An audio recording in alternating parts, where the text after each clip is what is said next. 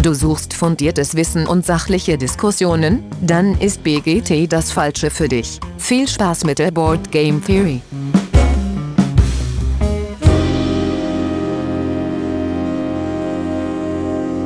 Ja, hallo. Da sind wir wieder. Schön, dass ihr wieder eingeschaltet habt und mit dabei seid. Ähm, ja, die Board Game Theory ist wieder am Start. Heute mit dem Dennis. Hi Dennis. Hallo. Mit dem Simon. Hallo. Der Patrick ist dabei. Guten Abend. Der Olli. Hi. Moin, moin. Der Lars. Moin. Und der Dirk. Hallo. Ja, erstmal ähm, ja, haben wir eine ganze Reihe Feedback bekommen zu äh, und hauptsächlich zu der zu der Essensfolge. Sagen wir mal, sie hieß ja Verhalten am Tisch, wer hat mein Schaf umgeworfen, aber im Grunde ist es so eine Essensfolge äh, dann doch geworden, zumindest wenn man sich das Feedback anguckt. Ähm, ja, für viele haben noch geschrieben, äh, Brett und Spiel hat uns über Instagram geschrieben, dass äh, Spielmaterial anfassen, ohne Hände abzuputzen und wenn man vorher Chips gegessen hat, auf jeden Fall ein No-Go ist. My Favorite Games hat uns über Instagram geschrieben. Super ist, wenn man sich vorher auf ein Spiel einigt und jeder dann die Regeln bereits gelesen hat. Ja, das ist gut. Hat auch mal nichts mit Essen zu tun, aber dann kommt noch der, der Essenszusatz. Kartenknicken und Spielmaterial mit fettigen Händen anfassen geht gar nicht. Ähm, etwas länger haben wir von äh, Marcel Board Plus Gamer geschickt bekommen. Äh, ich zitiere. Also wenn wir einen Spieleabend machen, dann ist eine große Essenspause komplett eingeplant. Entweder äh, wird was gemeinsam lecker gekocht oder bestellt. Aber ansonsten werden nur Naschereien am Tisch geduldet, die keine Spuren hinterlassen. Bei uns bringen die Leute schon traditionell Schokobons mit. Ja, das geht, die kann man direkt im Mund verschwinden lassen. Unser Schrank ist immer voll damit. Und zum Thema Trash Talk gehört dazu. Obwohl es schon manchmal nervt, in einem Spiel zu zweit mit meiner Frau zum Beispiel, das mittendrin anfängt mit zu meckern, ähm, du hast ja eh gewonnen, boah, das ist gerade gar irgendwie doof, nichts klappt bei mir, etc., etc. Äh, aber am Ende gewinnt sie dann doch ähm, mhm. und dann so unschuldig guckt, hä, verstehe ich gar nicht, habe ich, hab ich gar nicht mit gerechnet. Das kenne ja. ich irgendwoher. Regt ihn dann auch auf, genau. Ähm, äh, Captain und Beast haben sich gewünscht, dass die Folge doch bitte früher äh, mittwochs im Podcatcher auftaucht, äh, so um 5.45 Uhr. Das ist natürlich kein Problem. Ähm, das lässt sich auf jeden Fall einrichten, ist uns dann am Ende auch egal, wann das, äh, wann das ist. Ich stelle das in der Regel äh, am Vorabend ein, ähm, ja, um wie viel Uhr die dann rausgeht. Und der Instagram-Post kommt einfach später. Aber im Podcatcher ist sie dann schon. Das kriegen wir auf jeden Fall hin. Dann hat ähm, der Jens Merkel uns noch ein paar nette Worte geschickt und einen lieben Shoutout gemacht. Ja, das dazu. Und ansonsten gab es schon eine ganze Menge Rückmeldungen zu, was wir als nächstes von der BGG 100 äh, besprechen sollen. Ähm, da Dinge werden mir im Stream gezeigt. Ich wollte glaub, den Dirk darauf hinweisen, hinweisen, dass wir 600 Follower bei Instagram haben, für die wir uns recht herzlich bedanken wollen. Ja, danke Simon. Sehr gut. Bitte. Äh, genau, und unter von diesen 600 haben ganz viele uns was geschrieben, was wir als nächstes von der BGG 100 äh, doch ähm, diskutieren sollen. Das äh, werten wir noch aus. Äh, ja, dann müsst ihr euch einfach überraschen lassen, was es denn dann davon wird. Dann kommen wir zur Frage der Woche. Und zwar ist die Frage der Woche, welche Serie wir gerade so schauen. Und äh, Lars, magst du damit anfangen? Ja, ich schaue auf Netflix Arcane, weil ich ein begeisterter LOL-Spieler war und jetzt durch das Serie gucken tatsächlich auch nochmal so ein bisschen gespielt habe wieder. Ähm, Ganz kurz, Lars, LOL für die Leute, so, die es nicht kennen. Oh ja, ja, für die ganzen Analogis. Ähm, digitales Spiel, ja. League of Legends ist ähm, ja ein MOBA-Game und sicherlich für viele MOBA-Brettspiele, die es jetzt so gibt, ein Vorbild gewesen. Und das wissen echt auch erschreckend wenig Leute, dass Mechs vs. Minions, ja, dieses ja. Brettspiel, was so viele Leute lieben, basiert auf League of Legends, einem PC-Spiel. Ich hoffe, ich kann euch das in eure Wunden reiben. Ähm, ja, aber es ist so. Die ganzen Und es ist auch vom selben äh, ja, äh, Verlag. Ja, also aber, aber wer weiß das denn nicht? Das steht doch fett auf der Box drauf sogar. Ja, oder? aber ganz viele Leute wissen das nicht. Ich gucken Sie Ihre Boxen nicht an, oder? Weiß nicht, ich habe das schon öfter erlebt. Dann sag ich so, ja geil, äh, hier, welchen Charakter hast du denn immer am liebsten gespielt? Und so, was? Wieso? Bei was? Also habe ich schon ein paar Mal gehabt. Naja, ist auch egal, aber geiles Ding. Und Arcane ist halt äh, basierend in dem LOL-Universum. Es kommen tatsächlich mehrere Charaktere vor, die man auch spielen kann. Und da werden jetzt in den nächsten Folgen auch immer mehr dazukommen. Deswegen gucke ich das. Und auch wenn man LOL nicht gespielt hat und nicht kennt, ist es einfach eine sagenhaft gute ähm, Zeichentrickserie, Fantasy, Steampunk, Zeichentrickserie so. Ne? Also cool. ich habe auch schon Kritiken gehört, dass es die beste Videospielverfilmung ever war bisher. Nicht schlecht. Ja, werde ich mir vielleicht auch mal zu Gemüte führen. Äh, Olli, was bei dir? Was guckst du so? Ja, tatsächlich, äh, hättest du mich das von einem Jahr gefragt, äh, hätte ich gar nicht gewusst, was ich sagen soll, weil ich da äh, der absolute Binge-Watcher war und so viele Sachen parallel geguckt habe. Äh, tatsächlich gucke ich jetzt seit fast einem Jahr fast gar kein Fernsehen mehr. Also habe mir das so ein bisschen abgewöhnt, weil das im Lockdown etwas überhand nahm und ich nur noch vor der Klotze hing abends, ähm, sobald der Kleine äh, im Bett war.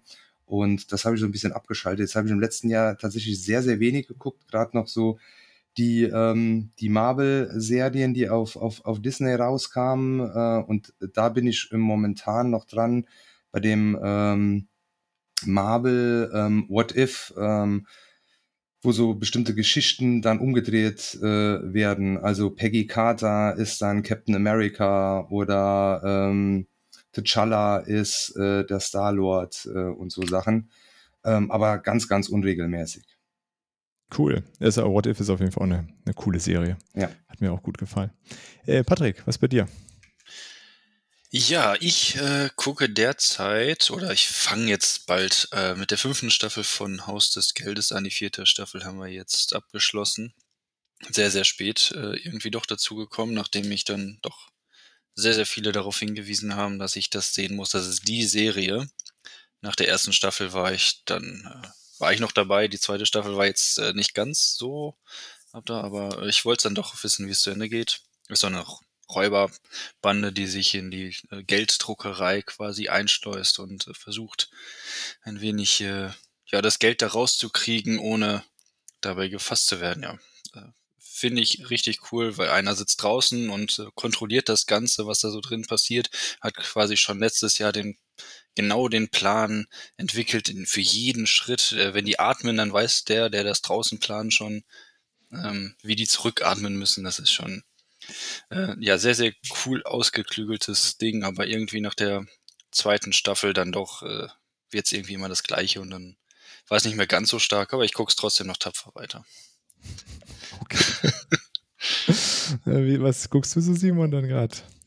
Also wir sind gerade fertig geworden mit der letzten Staffel von Revenge. Weiß nicht, ob euch das was sagt. Ähm, war, glaube ausgelegt auf fünf Staffeln. Da geht es darum, äh, eine junge Frau, die sich ähm, so in die High Society der Hamptons mehr oder weniger einschleust, ähm, um sich an den Leuten zu rächen, die ihren Vater damals zu Unrecht ins Gefängnis gebracht haben.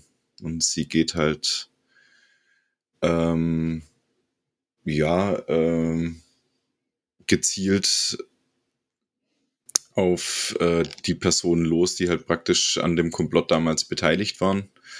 Also da ging es halt drum, ähm, ihm wurde praktisch ein, ein, Flugzeugabsturz, bei dem halt äh, 197 Passagiere getötet wurden, äh, wurde ihm halt praktisch die Verantwortung zugeschoben, dass das, also, das, also hat sich herausgestellt, es war ein Terrorakt. Ähm, und ihm wurde praktisch die Verantwortung zugeschoben von diesen Leuten und sie will sich halt jetzt bei jedem Einzelnen dran rächen und äh, hat da halt ähm, die die ganze Gesellschaft infiltriert und ähm, zieht dann halt ihr Ding durch. Ich möchte jetzt auch nicht zu viel sagen, falls ich es jemand angucken will. Ist ja. recht gut gemacht. Cool. Kommen einige überraschende Wendungen drin vor, aber es hätte jetzt auch nicht länger sein müssen als fünf Staffeln. Verstehe. Cool. Dennis, was bei dir gerade? Äh, ja, Ich äh, überbrücke gerade die Zeit, bis äh, die zweite Staffel oder der zweite Teil der ersten Staffel von He-Man rauskommt. Da freue ich mich schon drauf. Und äh, tatsächlich auf äh, Amazon Prime freue ich mich auf Das Rad der Zeit, weil ich das gelesen habe als Bücher. Das ist äh, eine Fantasy-Verfilmung, aber um diese Zeit zu überbrücken, ähm, ein bisschen was Unbekannteres. Ähm, äh, Raumschiff Enterprise das nächste Jahrhundert, also äh, Star Trek TNG oder The Next Generation auf, äh, auf äh, Next Netflix ist so eine, ähm, ja, so eine äh, Space-Geschichte, wo man so ins Weltraum, äh, also nein, Spaß beiseite, ihr kennt alle Star Trek, ihr kennt alle TNG, also ist äh, immer noch großartig, äh, macht Spaß, guckt euch an. Ja, schon Patrick seine Lieblingsserie. genau. Ja, bei, bei He-Man muss man vielleicht noch darauf hinweisen, du meinst äh, Revelations, ne, das Genau. von Kevin Smith mit äh, Genau. Mark Hamill als Skeletor. Und Genau. nicht, weil bei Netflix läuft ja jetzt auch eine andere He-Man-Serie gleichzeitig. Die, die 2000 Batschstich-Serie, ne? Die, nicht die alte, sondern die, die dann nee, dazwischen noch eine kommt. andere. Okay. Es läuft auf jeden Fall anderes He-Man-Zeug auch. Ja, noch. nee, nee, also das die, die, die ganz alten habe ich mal irgendwas versucht, nochmal anzugucken, so Nee, das aus Reminiszenz. Als, nee, das geht tatsächlich nicht. Also Also die Saber Rider- 2000er geht doch, finde Ja, ich. die geht. Die habe ich nie geguckt, die habe ich nie geguckt. Aber Die ist Saber, okay. Rider, Saber Rider ist ja aus, zur selben Zeit, oder ein paar Jahre später noch rausgekommen. Das kann man heute noch gut gucken. ja, He-Man geht gar nicht. Das ist ja nee, ultra ist schlecht. echt schlimm. Echt schlimm. Ja. Ja, aber Ja. auch aus der Zeit, also das liegt an Saber Rider. Ähm, aus der Zeit zum Beispiel Marshall Bravestar. Das geht nicht, kannst du nicht. Nee, das war damals es ist- cool, ja, aber das heutzutage kannst du es nicht so, gucken. So, stell dir vor, Captain, Fu Captain Future, nee, nicht Captain Future, äh, Captain, äh, hier ist der Planet? Captain Planet. Captain Ja. Planet. Oh, ey. Aber Alter. Future ist auch noch Captain gut. Gleich Ja, das Future ist super. gucken. Echt, findet ihr immer noch gut? Ich habe den Piloten irgendwann mal mit 30 mal wieder geguckt Ich habe die Blu- Blu-ray hier komplett. und habe gedacht so, oh, echt jetzt? Das entspannt halt. Ich fand, das war so ein bisschen wie Old Shatterhand. Wenn du, wenn du heutzutage Karl May liest, kriegst du die Krise. Nee, wenn du die guckst, kriegst du noch mehr die Krise. Und Dirk, was guckst du? Äh, ich gucke gerade die äh, Cowboy Bebop Live-Action-Serie bei Netflix. Ah, die muss ich auch gucken noch. Ja, die ist cool. Ich äh, kann sie euch ans Herz legen. Ist ganz cool umgesetzt. Ich bin ja sonst sehr skeptisch gegenüber diesen Live-Action-Anime-Geschichten. Ja. Also schwierig. Ähm, äh, was auch ganz cool war, war Rurouni äh, Kenshin. Das ist äh, so ein Samurai, also die, der, der Anime ist dann in seiner späteren Zeit, der war vorher so ein eiskalter Killer und wird dann so ein friedlicher Samurai, der das Schwert falsch rumträgt, also mit der stumpfen Seite führt er es. Ähm, das war auch ganz cool gemacht, aber Cowboy Bebop, sehr cool. Ist so ein, ja, Läuft auf Netflix auch? Genau, läuft auf Netflix, hat einen der, der wahrscheinlich geilsten Soundtracks, die jemals für irgendeine Serie Ah, gemacht worden sind. So geil. ein geiler Jazz, äh, so ein ganz, ganz cool gemachter Jazz mit ähm, ja, so Weltraum-Setting, die fliegen rum, so ein bisschen Cowboy, alles ein bisschen abgeranzt, trotzdem irgendwie glaubwürdig, extrem tolle Charaktere, sehr unterschiedlich, super Story. Ähm, ja, bin gespannt, was da noch auf mich zukommt in der Live-Action-Serie. Ist aber zweigeteilt. Ist jetzt erstmal nur die erste, hört in der Mitte Ja. auf, sozusagen. Ja, das ist ja so ein bisschen auch, ähm, es gab ja mal so Gerüchte ähm, und ich hoffe, die bewahrheiten sich auch, dass äh, Disney äh, Firefly gekauft hat und die jetzt neu verfilmen wollen als 18er Variante und das klingt ja so ein bisschen auch in die Richtung dreckiger Wildwest-Sci-Fi. Ja, ja. Und da, also das, wenn das kommen würde, wäre auch mega. Ja, das stimmt. Obwohl, die alte war auch toll. Die war super. Die ich, gucke ich heute noch gerne. Ja, Ab das und zu mal, so, so Ja. alle zwei Jahre oder so wird die bei uns nochmal Ich durchgeguckt. glaube, die nochmal gucken, das stimmt. ja, das ist so. Ja, cool. Das äh, so viel zum Thema, was, was schauen wir gerade. Aber dann wollen wir uns natürlich heute nicht um Serien kü äh, kümmern, sondern wir wollen natürlich über Brettspiele und heute ganz konkret über Kartenspiele sprechen. Ähm, das ist äh, heute das Thema der Woche bei uns. Ähm, ja, Kartenspiele. Äh, wie, wie, wie kommen wir dazu, über Kartenspiele zu sprechen? Äh, wir haben das so im Vorgespräch rausgefunden. Alle haben so einen kleinen Kartenfetisch, mehr oder weniger. Alle fassen Karten gerne an, alle riechen gerne an Karten. Wir mischen Karten unglaublich gerne. Und für jeden von uns ist irgendwie ähm, ja, Karten ein wichtiger Bestandteil von dem Spiel. Ne? Fasst man gerne an, hat man gerne in den Händen.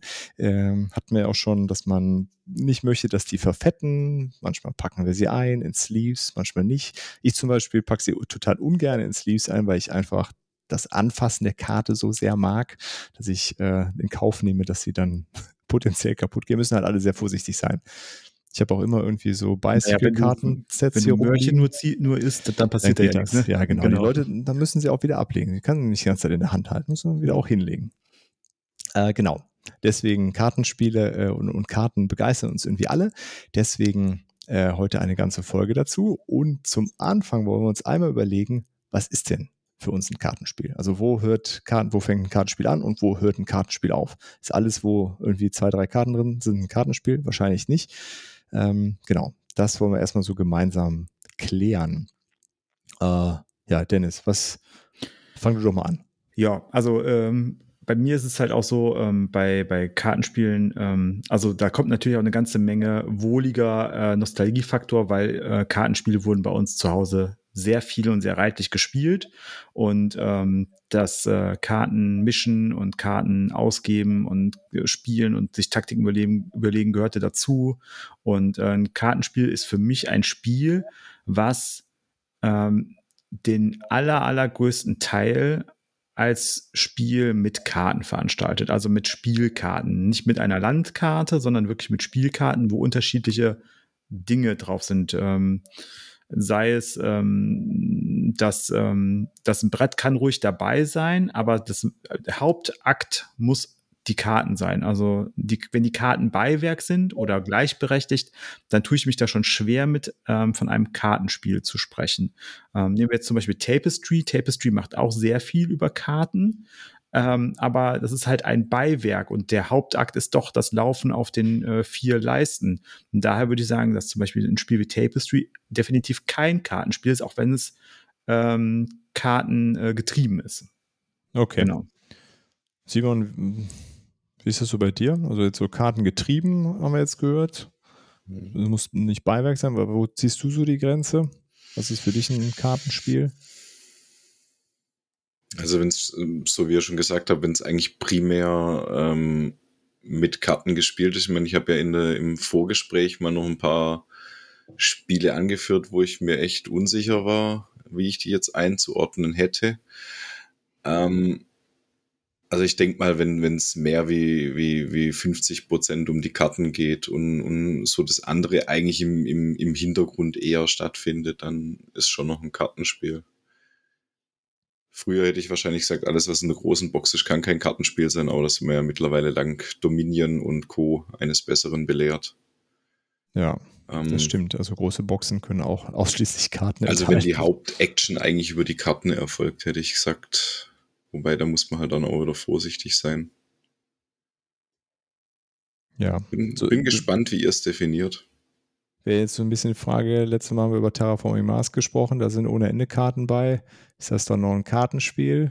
Das wäre jetzt mein, meine Frage, auch weil da kam ja jetzt Terraforming Mars das Kartenspiel raus, also die Ares-Expedition, oder? Hat doch dann den Untertitel das Kartenspiel oder sowas, oder? Das stimmt, ja. Also ähm, aber da habe ich dann gesagt, ja, aber Terraforming Mars ist doch auch schon ein Kartenspiel. Ja, würde ich auch sagen. Also bin ich ganz bei dir. Terraforming Mars ist ein Kartenspiel, weil du kannst es theoretisch auch komplett ohne Brett spielen. Theoretisch. Ist schwer, aber geht theoretisch. Das würde Ja. ich gerne mal sehen. Ja, erfordert halt Leistung, weil du, also, oder anders, das Brett könnte auch was anderes sein. Es könnten auch Tokens sein. Es Ja. könnten auch Ja, okay. ähm, Würfel sein, die, Mhm. ne, die du hochzählst. Wenn du halt äh, 20 Stufen erreichen willst, dann machst du halt äh, 3 wie 20 dazu und die drehst du halt hoch. Ne? Aber wie, das wie, willst du das darstellen mit den, mit den Stadtblättchen und den Ozeanblättchen und Co.? Auch da kannst du halt, kannst du das halt machen. Du kannst Also ich halt würde es ja eher anders sagen, tatsächlich, Dennis. Ich würde ja sogar sagen, das Ziel des Spiels, also das Spielende einleiten und auch die Punkte generieren, geht komplett ohne Karten. Du kannst, ja, du kannst die Karten weglassen und jeder macht halt Standardprojekte und terraformt da den Mars vor sich hin. Äh, Einkommen wird dadurch auch erhöht. Äh, Aber ist das, ist das, ist das äh, Terraforming Mars dann? Also ist das das Spiel? also das Ziel wird damit erreicht. Ne? Also du, Ja, das Ziel wird damit spielst erreicht. das Spiel dadurch zu Ende. Ja, du spielst das Spiel zu Ende, aber es ist, das ist ja nicht das Spielgefühl, was du hast. Das Spielgefühl ist schon deutlich über die Karten definiert. Also ich bin da eher bei dem Spiel, also bei dem Spielen an sich und nicht so sehr bei dem Ziel. Und das Spiel Ja. an sich ist schon, schon, also dann, dann wäre Terraforming Mars einfach ein x-beliebiges Familienspiel. Ja, ja, das, das, das sicherlich. Also, Aber ich meine, zum Beispiel Gloomhaven, da wird auch alles im Prinzip über Karten gemacht, aber Gloomhaven ist kein Kartenspiel.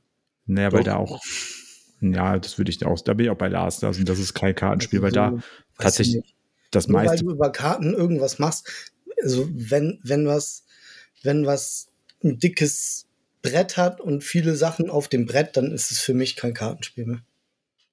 Ja, also bei Terraforming Mars bin ich mir auch wirklich unsicher. Also bei nämlich die Ares-Expedition ist das Brett, was dabei ist, im Grunde einfach nur ein glorifizierter Punktetracker. Aber eben im Grunde ist Karten an der Stelle einfach nur ein Mechanismus, um irgendwie Informationen mischbar zu machen und zu verteilen und dass ich sie irgendwie auslegen kann.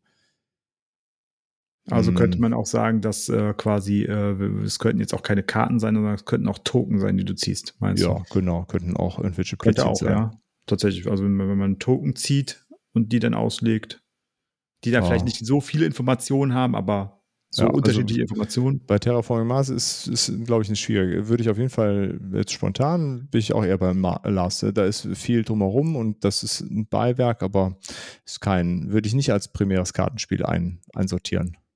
Ja. Aber können ja vielleicht die Hörerinnen auch sich mal zu äußern, wie, wie sie das so sehen. Aber Patrick, äh, äh, was, wie, wie siehst du das mit Kartenspielen? Wo ziehst du die Grenze? Mm, Terraforming Mars auf jeden Fall Karten. Terraforming Mars auf jeden Fall Kartenspiel. Ähm, nein, natürlich nicht.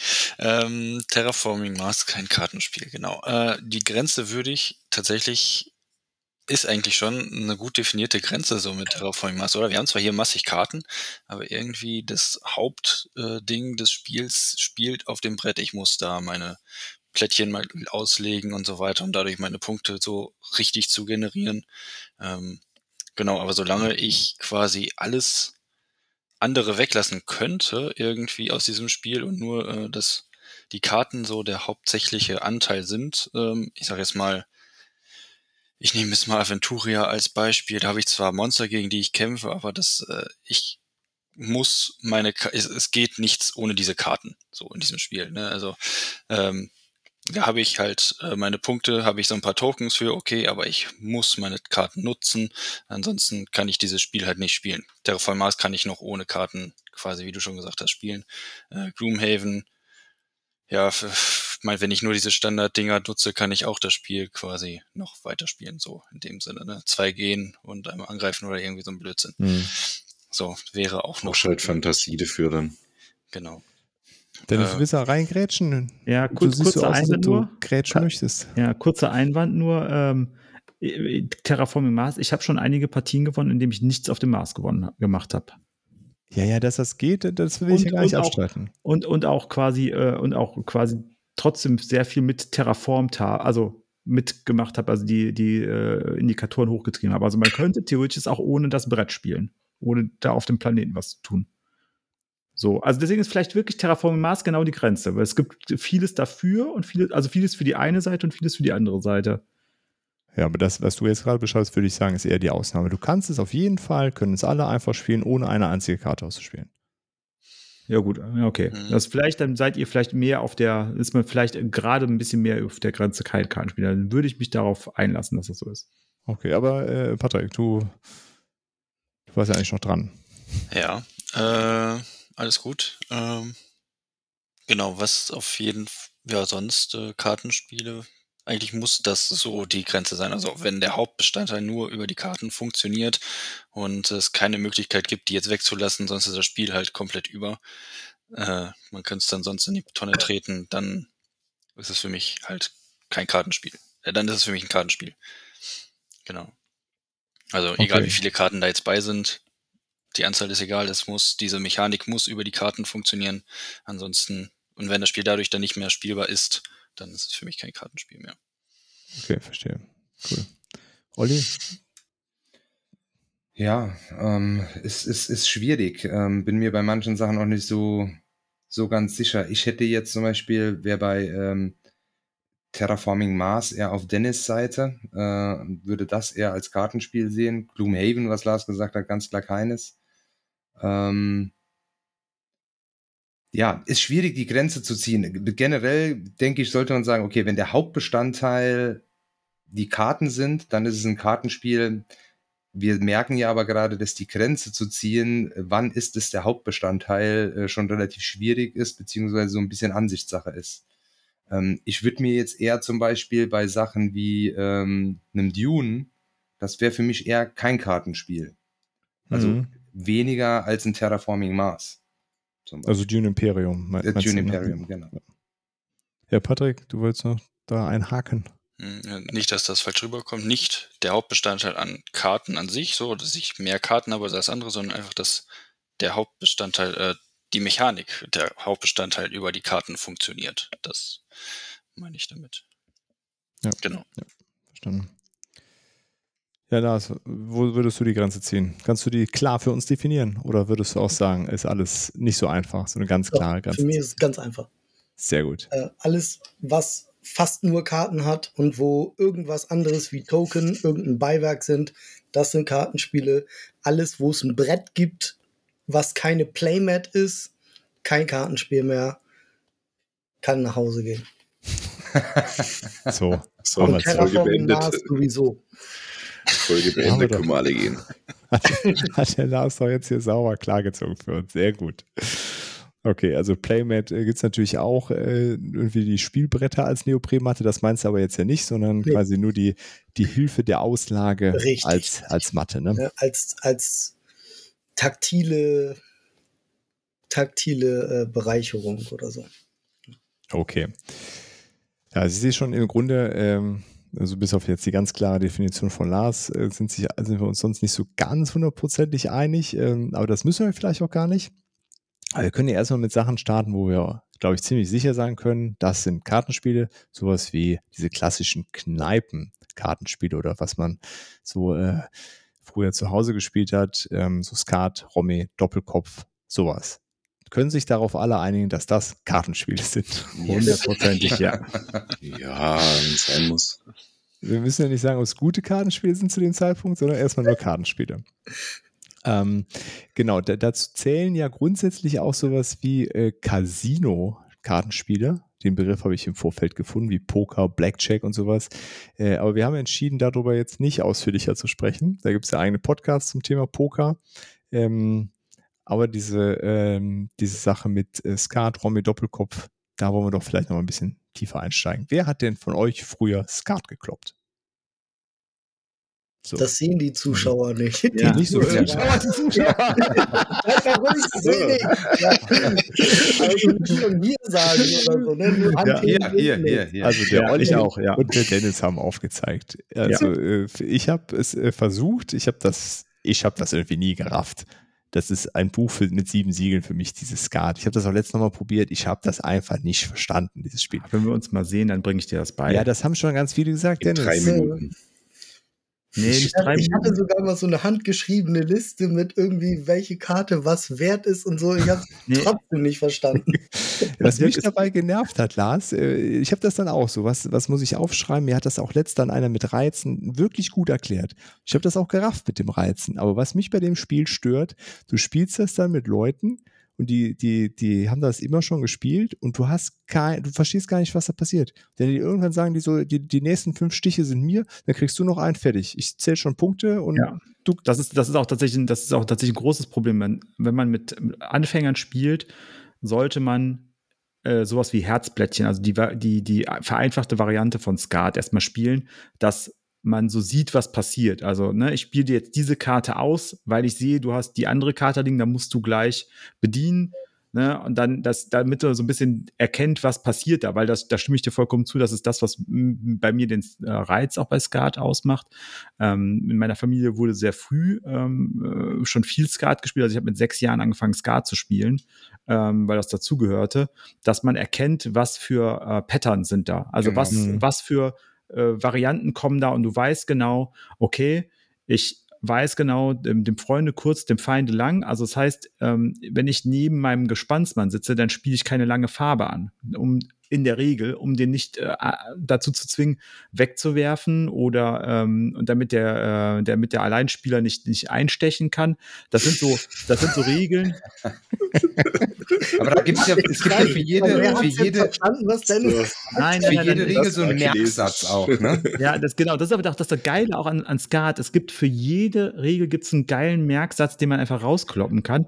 Wer nicht weiß, was wo spielt Karo. Bei Grang spielt man die Esse, ansonsten hält man die Fresse. Das sind so Sachen, ähm, die wurden halt mit dazu gesagt. Und dann erkennst du halt so, ähm, so Muster und die musst du halt aber dann auch irgendwann können. Für einen Anfänger ist das einfach viel zu viel und deswegen sollte man da vereinfacht das spielen, beziehungsweise erklären, warum man das wie spielt. Ja, das Problem ist, glaube ich, wenn du als Anfänger mit Cracks spielst, die lesen das Spiel halt wirklich. Das ist halt wirklich total krass. Äh, gut, denen wird es wahrscheinlich ein bisschen schwerfallen, den Anfänger zu lesen, weil der natürlich jetzt nicht nach, äh, Nach den Regel Standards spielt. äh, Ja, Ja, und dann spielt. hauen die sich dauernd an den Ähm, Kopf und, oh, was hast du denn da gemacht? Dann Ja, hab ich ja. schon keinen Bock mehr.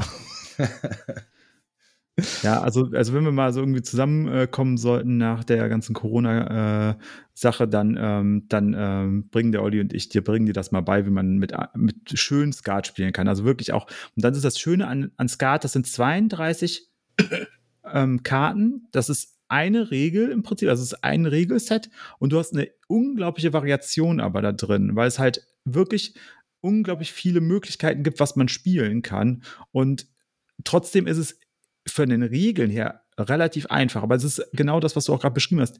Die Hürde zwischen, ich verstehe die Regeln, wie man Mhm. reizt, wie man, wie man spielt, wie man ausspielen kann, und ich verstehe das Spiel. Das ist halt einfach der Unterschied. Und das ist dann das, wenn man über diese Hürde hinwegkommt, ist Skat, finde ich, ein unglaublich tolles, spannendes, tiefes Spiel, was aber trotzdem funktioniert, ob und man nebenher sich unterhalten kann. Also anders als ein Lacerda, wo man sich voll drauf konzentrieren muss, damit man nichts verpasst, kann man Skat spielen ähm, und sich nebenher noch betrinken.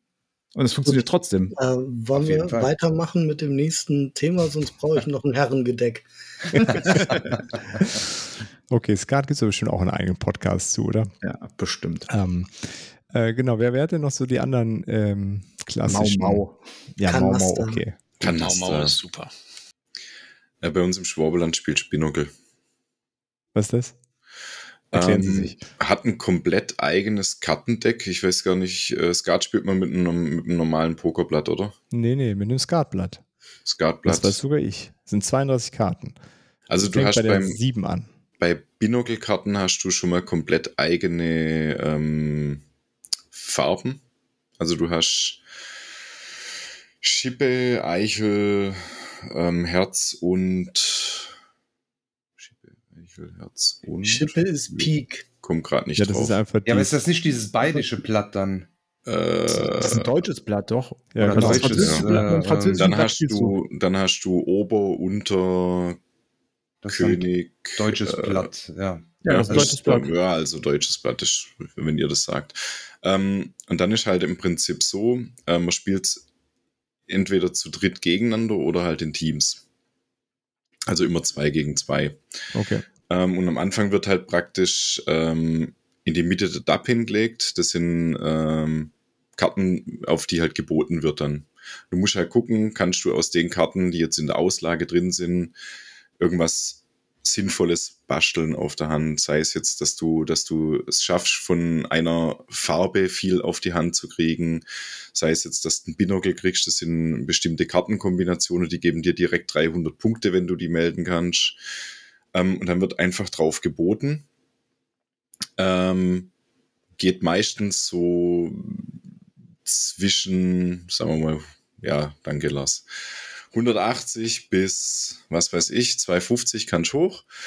Ähm, und wenn du es dann hast, dann musst du es halt spielen. Und dann musst du es halt schaffen, diese Punktzahl auf jeden Fall zu überbieten. Ansonsten gehst du als Doppelt in den Keller. Das ist jetzt sehr kurz gefasst, dass der Lars nicht einschläft. Wir haben einfach keine Zeit. Ach was, wir haben keine Zeit. Gut, Wir haben alle also Zeit haben wir der keine Welt. Zeit. Okay, es ist auf jeden Fall so ein, habe ich schon nie gehört. So eine lokale Eigenheit bei euch, ja. Ähm, okay, wer, wer kennt noch irgendwas? Äh, was mit Doppelkopf? Das ist ja eigentlich auch noch so ein relativ populäres Ding, oder? Würde ich sagen. Habe ich, glaube ich, ein oder zweimal gespielt. Ist äh, sehr ähnlich ja dem Skat als Stichspiel, ähm, nur in Teams, aber pff, also da, bei uns wird halt Skat gespielt und nicht Doppelkopf. Aber es ist ja Kanaster. entweder oder, ne? Gefühlt. Genau, ja. Boah, Meine Ich mich Nachbarn tatsächlich- versuchen mich jede Woche aufs Neue dazu zu bringen. Die sagen immer, ja, jetzt komm mal mit, ihr Doppelkopfrunde, aber ich, äh, nee, irgendwie was die erzählen. Das ist immer so komisch. Ist auch so eine sehr eingeschworene Gruppe, ne? Also man muss ja halt auch in so einer, da, da glaube ich, hängt auch viel daran, dass die Leute sich gegenseitig gut kennen, dann habe ich das Gefühl. Oder? Ja, ja doch. Die, die, was die auch immer dann erzählen, irgendwelche, weiß weiß ich, irgendwelche Tiere nennen die dann da, glaube ich. Was weiß ich. Aber es ist so komisch, was die da erzählen. Habe ich irgendwie, nee, das ist, äh, nee, weigere ich mich irgendwie noch mitzukommen. Das ist lieber Mau Mau, das ist schon okay. ja, Mau kann immer spielen, ne?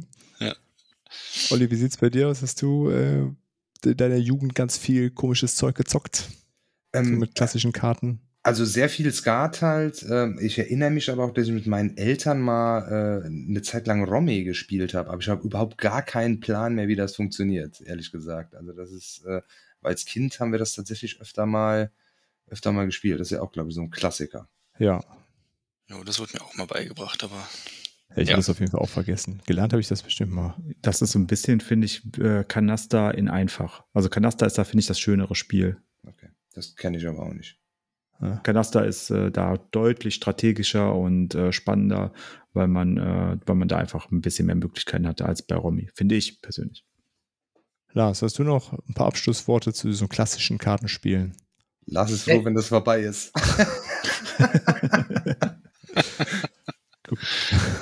Ich dachte, wir sagen jetzt einfach nur mal, ich habe Kanaste gespielt, ich habe Karten gespielt, Wir haben, wir haben ein wichtiges vergessen, Kreisliga-Fußball ist auch ein Kartenspiel.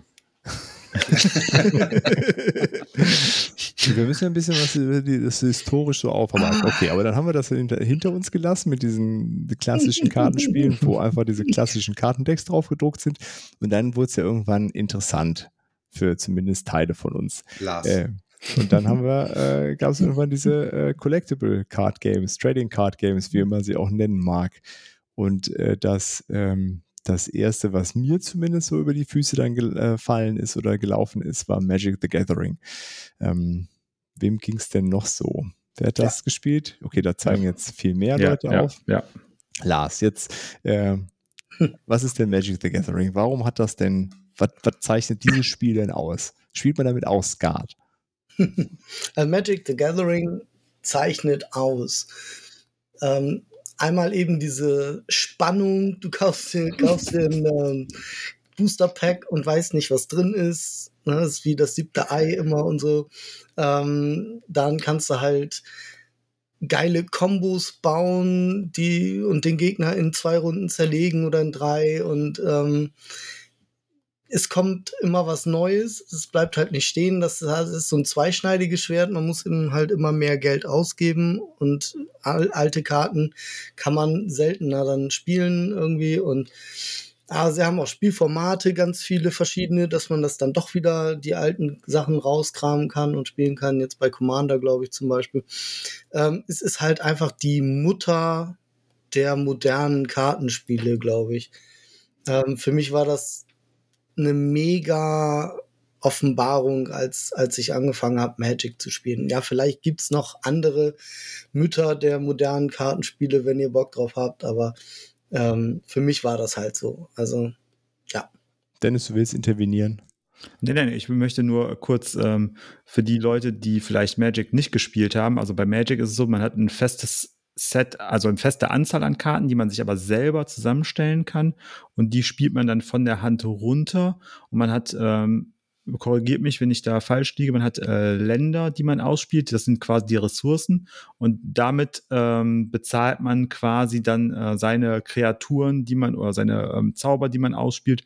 Und damit greift man dann den Gegner an und versucht die Lebenspunkte auf Null zu bringen. Also das ist ein Spiel, wo man eine Kartenauslage hat und ähm, damit versucht den Gegner anzugreifen und äh, oder in eine Falle zu locken, so dass ähm, dass es äh, dass er seine Punkte, seine Lebenspunkte verliert. Und es ist ein, in der Regel spielt man eins gegen eins.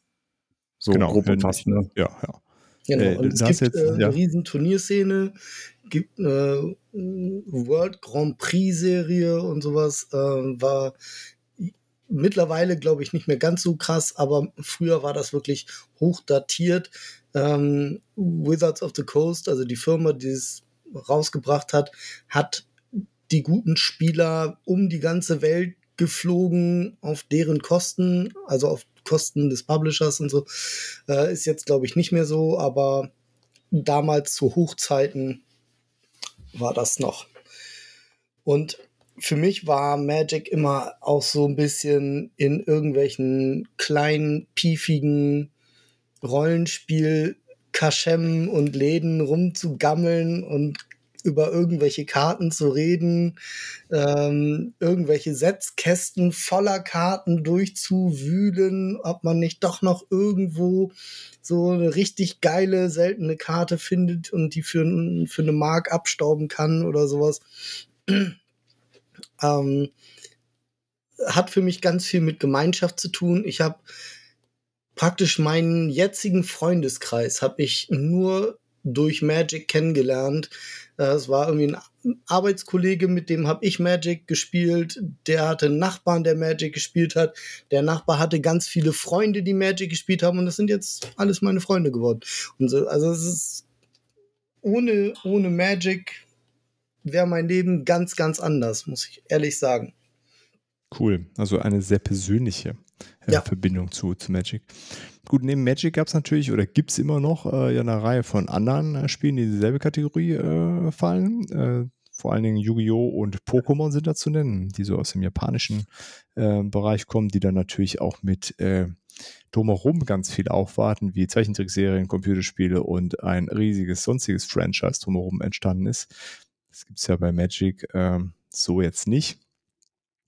Ähm, genau, du hast es ja auch schon genannt, äh, dass es eine, ein zentraler Aspekt ist auf jeden Fall eine starke Turnierszene bei, bei all den, bei allen Spielen, glaube ich, ne, kann man schon, mhm. kann man schon so sagen. ähm, ja, und was natürlich auch äh, ein, ein wichtiger Aspekt ist, äh, Dennis hat es ja eben so, so kurz angesprochen, ähm, du, du hast so einen festen Satz von Karten, die nennt man ja auch schon mal Deck so einen Satz von Karten, mit dem man da so spielt.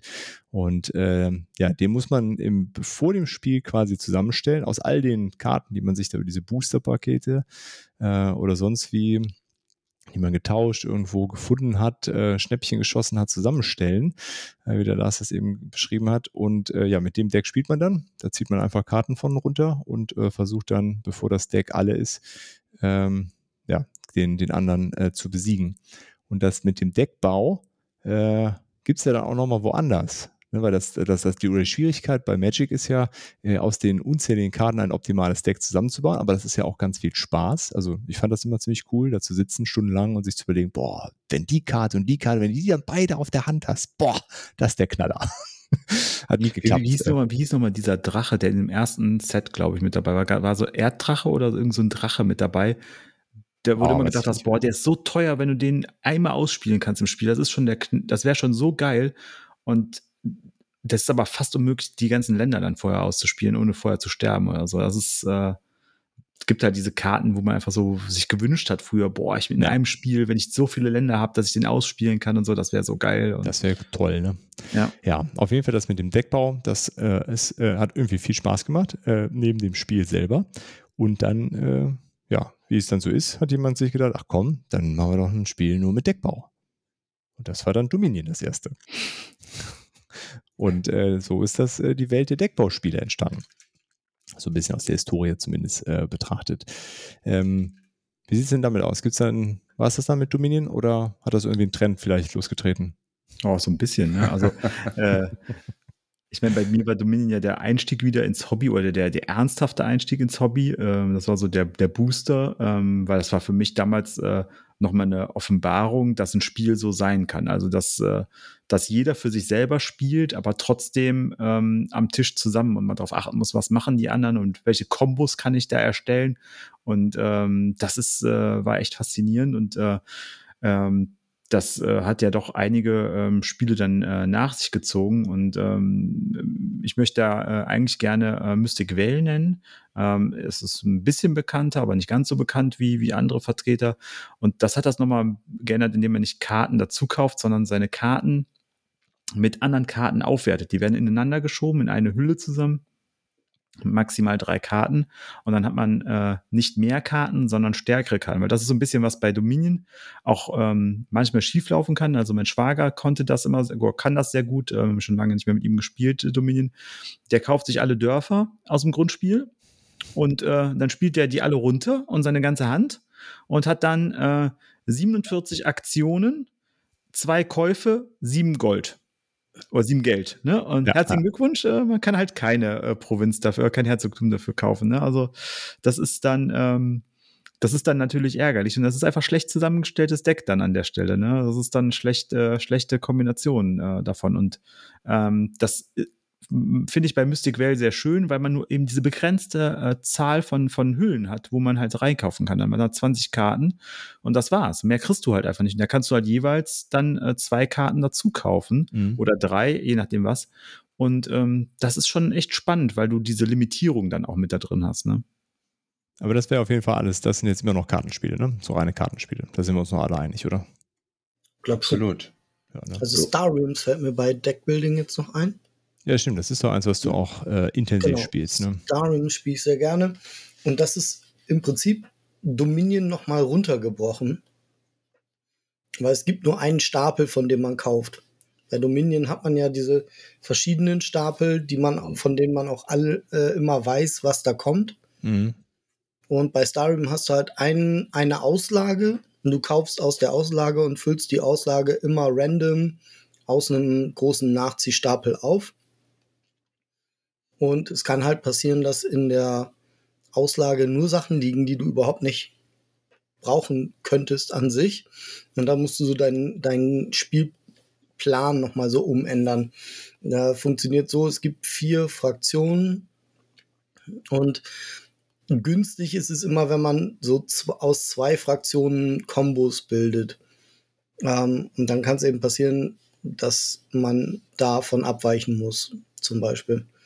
Und äh, es geht im Prinzip darum, man kauft Raumschiffe und Raumbasen, die geben einem Angriffspunkte oder Geld oder beides oder Heilung oder eben so Special-Sachen wie man darf noch eine Karte ziehen oder der Gegner muss eine Karte abwerfen. Okay. Und, ja. Aber das ist auch ein äh, konfrontatives Spiel, ne? Auf jeden Fall, man spielt es gegeneinander, zu zweit. Okay. Also einer gegen einen. Cool. Okay, das heißt, äh, der Deckbau, das hatten wir bisher immer als gegeneinander Spieler. Gibt es auch Kartenspiele, die man kooperativ spielt? Da kamen dann ja tatsächlich äh, jetzt mittlerweile auch ein paar raus. Also ich glaube, so der, ähm, jetzt weiß ich gar nicht, was zuerst war. Also Eons End ist auf jeden Fall voll kooperativ. Ähm, das Deckbauspiel. Ähm, da spielt man ja so Rissmagier. Die sind erstmal alle asymmetrisch. Also jeder Magier hat verschiedene Fähigkeiten und du kämpfst gegen verschiedenste Endbosse, ähm, was auch ganz cool ist, weil da hat, äh, spielt sich jeder Boss komplett anders. Also es verändert das ganze, ganze Spiel, wie die Bosse vorgehen, was die halt für Fähigkeiten haben. Ähm, und baust dir halt auch dein Deck zusammen. Und äh, noch eine Besonderheit äh, da ist, dass der Nachziehstapel wird nicht gemischt, ähm, sondern ähm, so wie du die Karten auf den Stapel drauflegst, äh, ähm, auf deinen Ablagestapel, drehst du nachher einfach rum und es ist dein Nachziehstapel wieder. Ah, okay. Ähm, und das war kooperativ. Und dann fällt mir da noch ein, die, die ganzen Legendary-Spiele. Also ich habe das Legendary Marvel, ähm, wobei das ja semi-Koop ist, weil am Ende dann, also du musst erstmal gegen den Boss gewinnen und dann hat aber einer noch ein bisschen mehr gewonnen, der dann mehr Punkte gesammelt hat. Ja, okay. Ja. Und du hast da auch so ein paar Karten, die dann quasi deinen Mitspielern auch so ein bisschen noch einen reinkicken können. Trotzdem musst du erstmal gemeinsam den Boss besiegen. Ähm, aber am Ende werden dann bei jedem die Punkte gezählt. Okay, Simon? So, das war keine Wortmeldung, du rotierst nee, einfach keine Wortmeldung. Ich versuche mich wach zu halten. Wir wären schon längst durch wenn ja, ich wenn ich jemand, so lange über Binocle geredet hätte, ich weiß. Spiel von vorn bis hinten erklärt hätte. Mhm. Patrick, fallen dir denn noch äh, Deckbauspiele, äh, also äh, reine Deckbau-Kartenspiele ein, die kooperativ sind oder noch ein anderes, was auch nicht mhm. kooperativ ist? Hast du da noch einen Vertreter, der dir am Herzen liegt? Ich als Freund der kooperativen Spiele, hat es vorhin schon mal erwähnt, Aventuria, äh, reines Deckbauspiel, äh, wobei man hat quasi in jeder Runde, in der man spielt, äh, sein festes Deck und dann nach jeder Runde kriegt man so seine Belohnungen und kann dann quasi entscheiden, ob man seine, seinen Charakter, den man da spielt, etwas stärker macht oder sich neue Karten in das Deck reinkauft durch diese Belohnungen, die man bekommt. So okay. verändert man dann von Runde zu Runde, kann man sein Deck dann ein wenig aufwerten. Und dann spielt man so eine Kampagne oder was? Äh, so, so, eine, so eine Geschichte durch? Genau, Oder gibt so kleine? Miniszenarien. Es gibt auch größere Kapitel, die man ähm, quasi durch äh, wegspielen kann, so drei Stück einer Zahl, so die dann zusammenführen. Aber nach jedem Kapitel kann man so seine Pause machen und sich so ein bisschen aufwerten. Ah, cool. ich, ich, ich würde Aventuria tatsächlich in die LCG-Ecke schieben. Ja, hätte ich auch gesagt.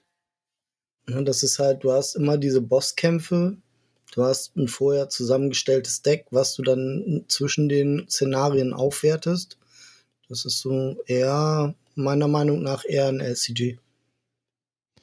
Ja, vielleicht ist da die Abgrenzung auch nicht immer ganz so äh, einfach zu machen, aber dann ist das im Grunde eine super Überleitung. Weil was ist denn ein LCG überhaupt, Lars? Du wirfst sie mit Fremdworten um dich. Was ist da los? Also LCG steht für Living Card Game und ähm, ja, ich glaube, dass das Living daher kommt, dass man praktisch so eine Geschichte erlebt. Aber schlag mich tot, ich weiß es nicht. Ähm, und ja, Ich glaube, das Living kommt eher, also ich, ich finde deine Interpretation sehr schön und so ein bisschen romantisch. Ich glaube, es kommt eher daher, das dass, dass man einfach immer weiter Päckchen da drauf wirft. Ist das nicht sogar ein geschützter Begriff von, von Fantasy Flight? LCG? Möglicherweise. Ich glaube ja. Das kann Ja, auf jeden. Fall. Ähm, Dann ist Aventuria keins.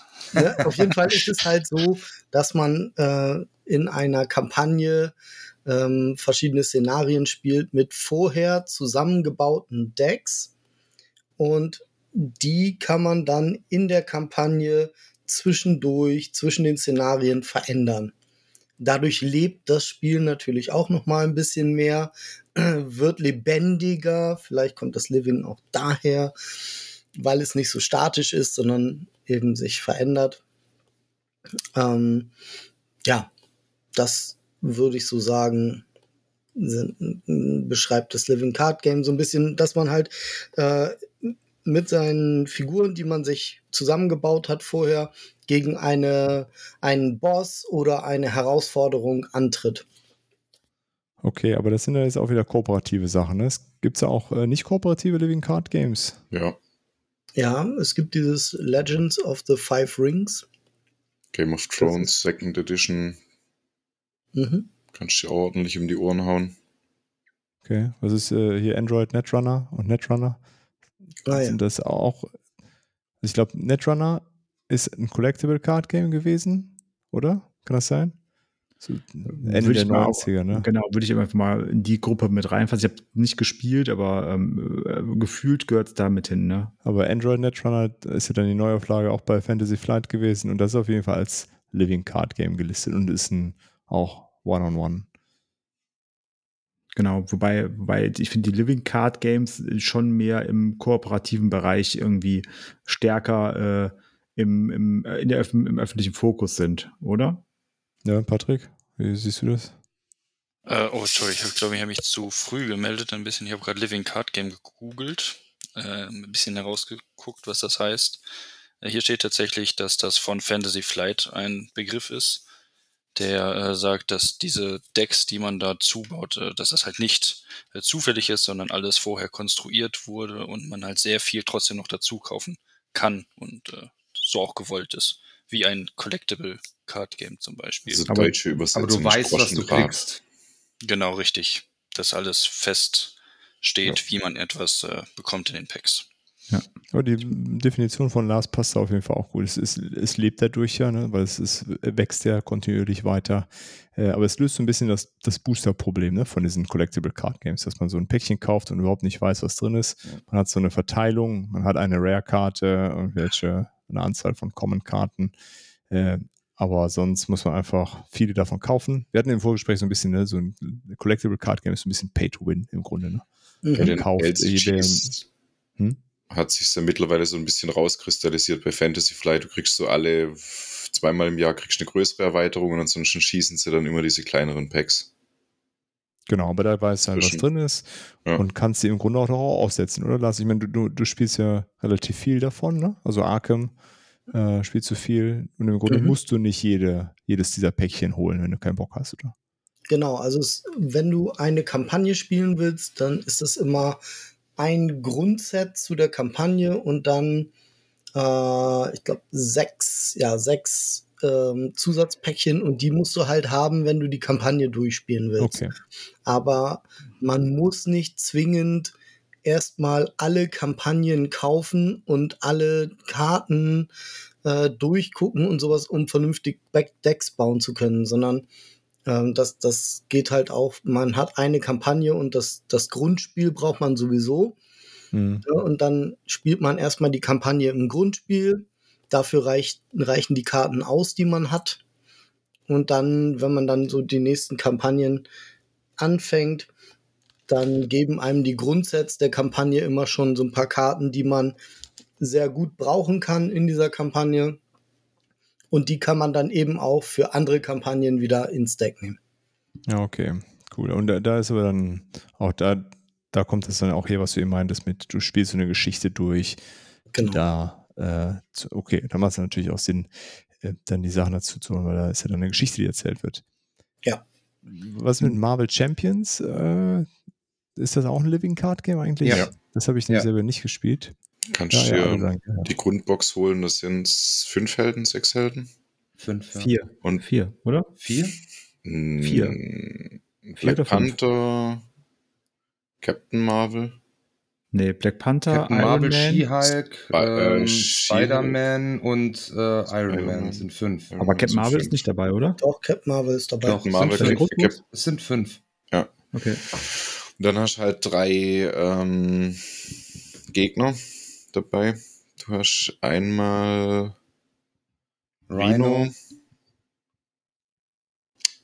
Claw, Claw, zwei Claw und wer ist der dritte? Ultron genau. Und dann hast im ersten Zyklus hattest du dann noch den Green Goblin, die, oh Gott, wie heißen die? Die, die Wrecking Crew. Die Wrecking mhm. Crew, genau. Und ähm, Krang. Heißt nee, Krang ist ziemlich neu. Aber ja. ohne da jetzt, wir müssen jetzt nicht ja. das Marvel-Universum durchdeklarieren, das dauert genau. vielleicht zu lang. Aber wie ist das? Spielt man da auch so eine Story?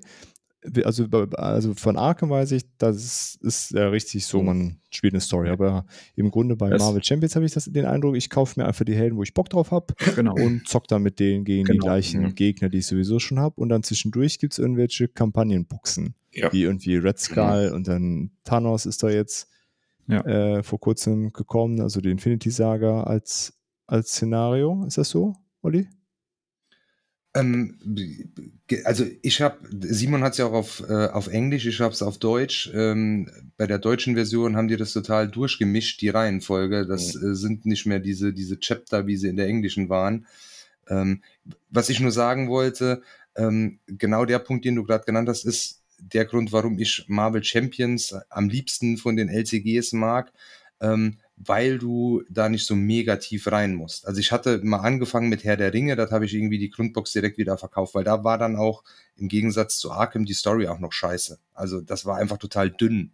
Mhm. Äh, und das, da ging es, glaube ich, wirklich, da war so der Deckbau so eine Wissenschaft. Wie baue ich mir hier die Monster-Decks zusammen? Und da hatte ich jetzt gar keine so Lust drauf, mich da stundenlang irgendwie so, so reinzugraben. Arkham habe ich noch hier, das habe ich noch nicht gestartet, aber ich glaube, da ist einfach die Story mega gut. Das ist ja wirklich wie so eine Geschichte erleben, deshalb will ich das auf jeden Fall machen. Aber das hattest du bei Herr der Ringe äh, nicht.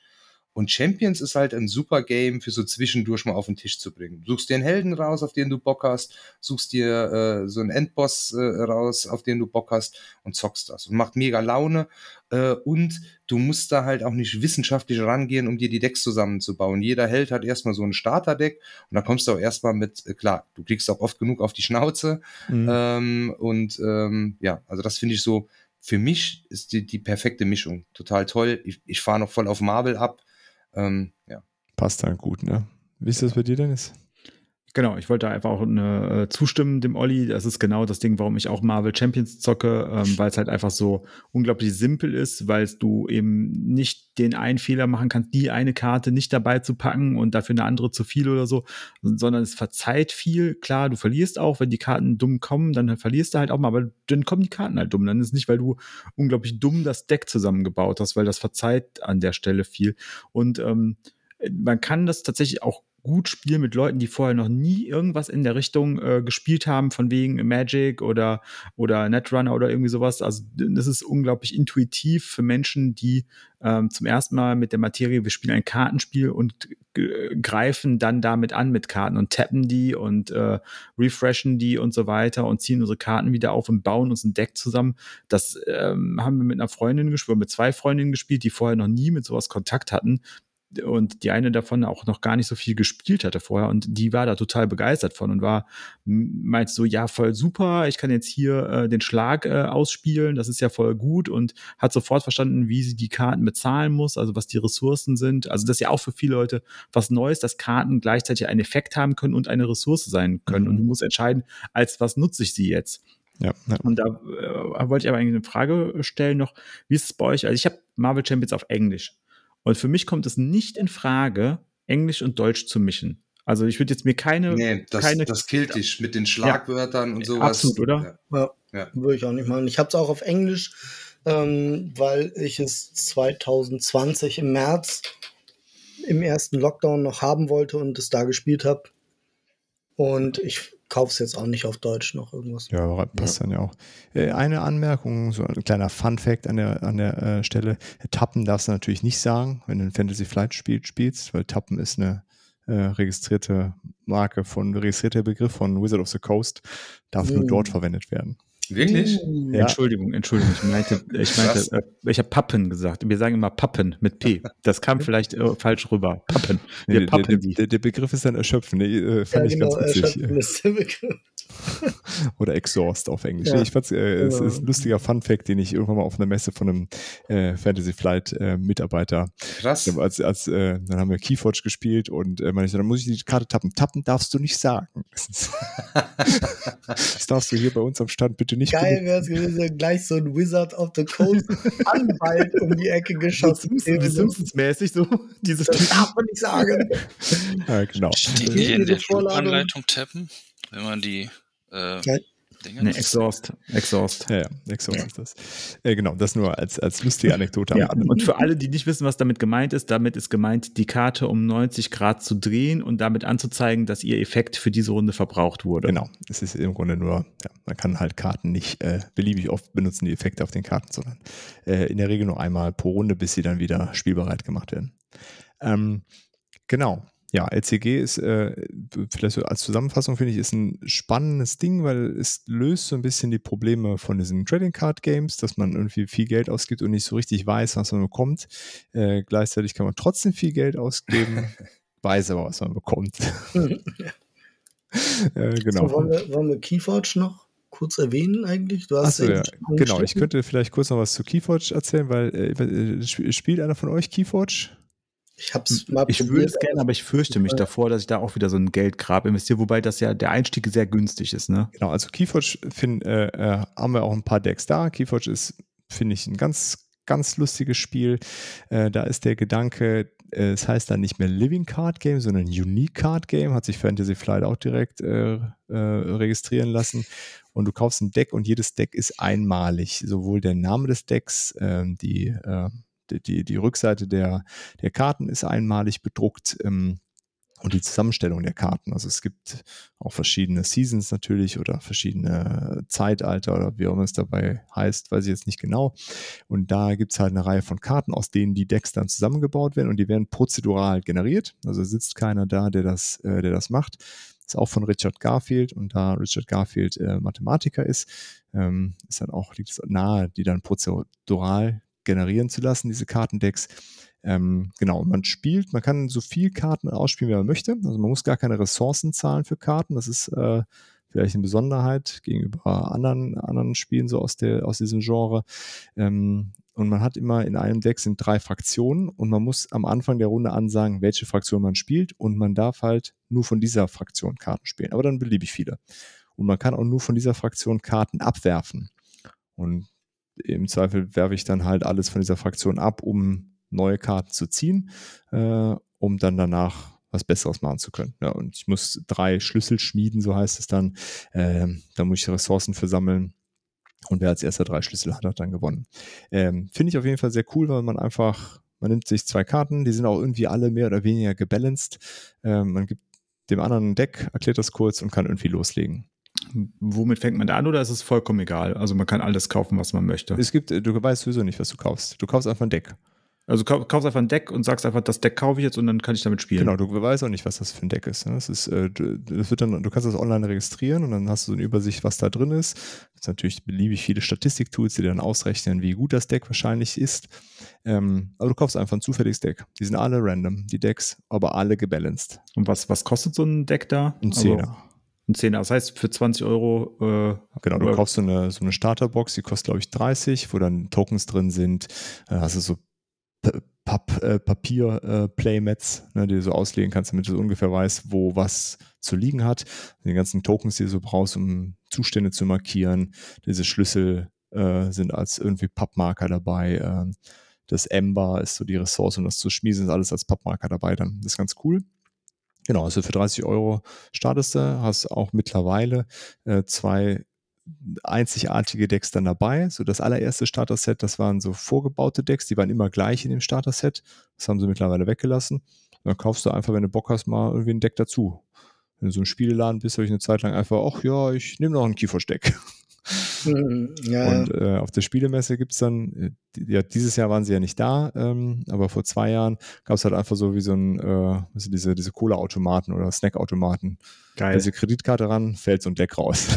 Echt? ja, das war cool. The Vending Machine. Ja, aber das heißt, die genau. Decks, die bleiben in sich immer so, wie du sie kaufst. Genau, du, du darfst sie nicht mischen. Du darfst die auch, also da ist eine Deckliste dabei. Bei den Turnieren muss die Deckliste vorgezeigt werden und du wird dann abge, abgeglichen, ob auch alle Karten, die auf dieser Deckliste stehen, in dem Deck drin sind.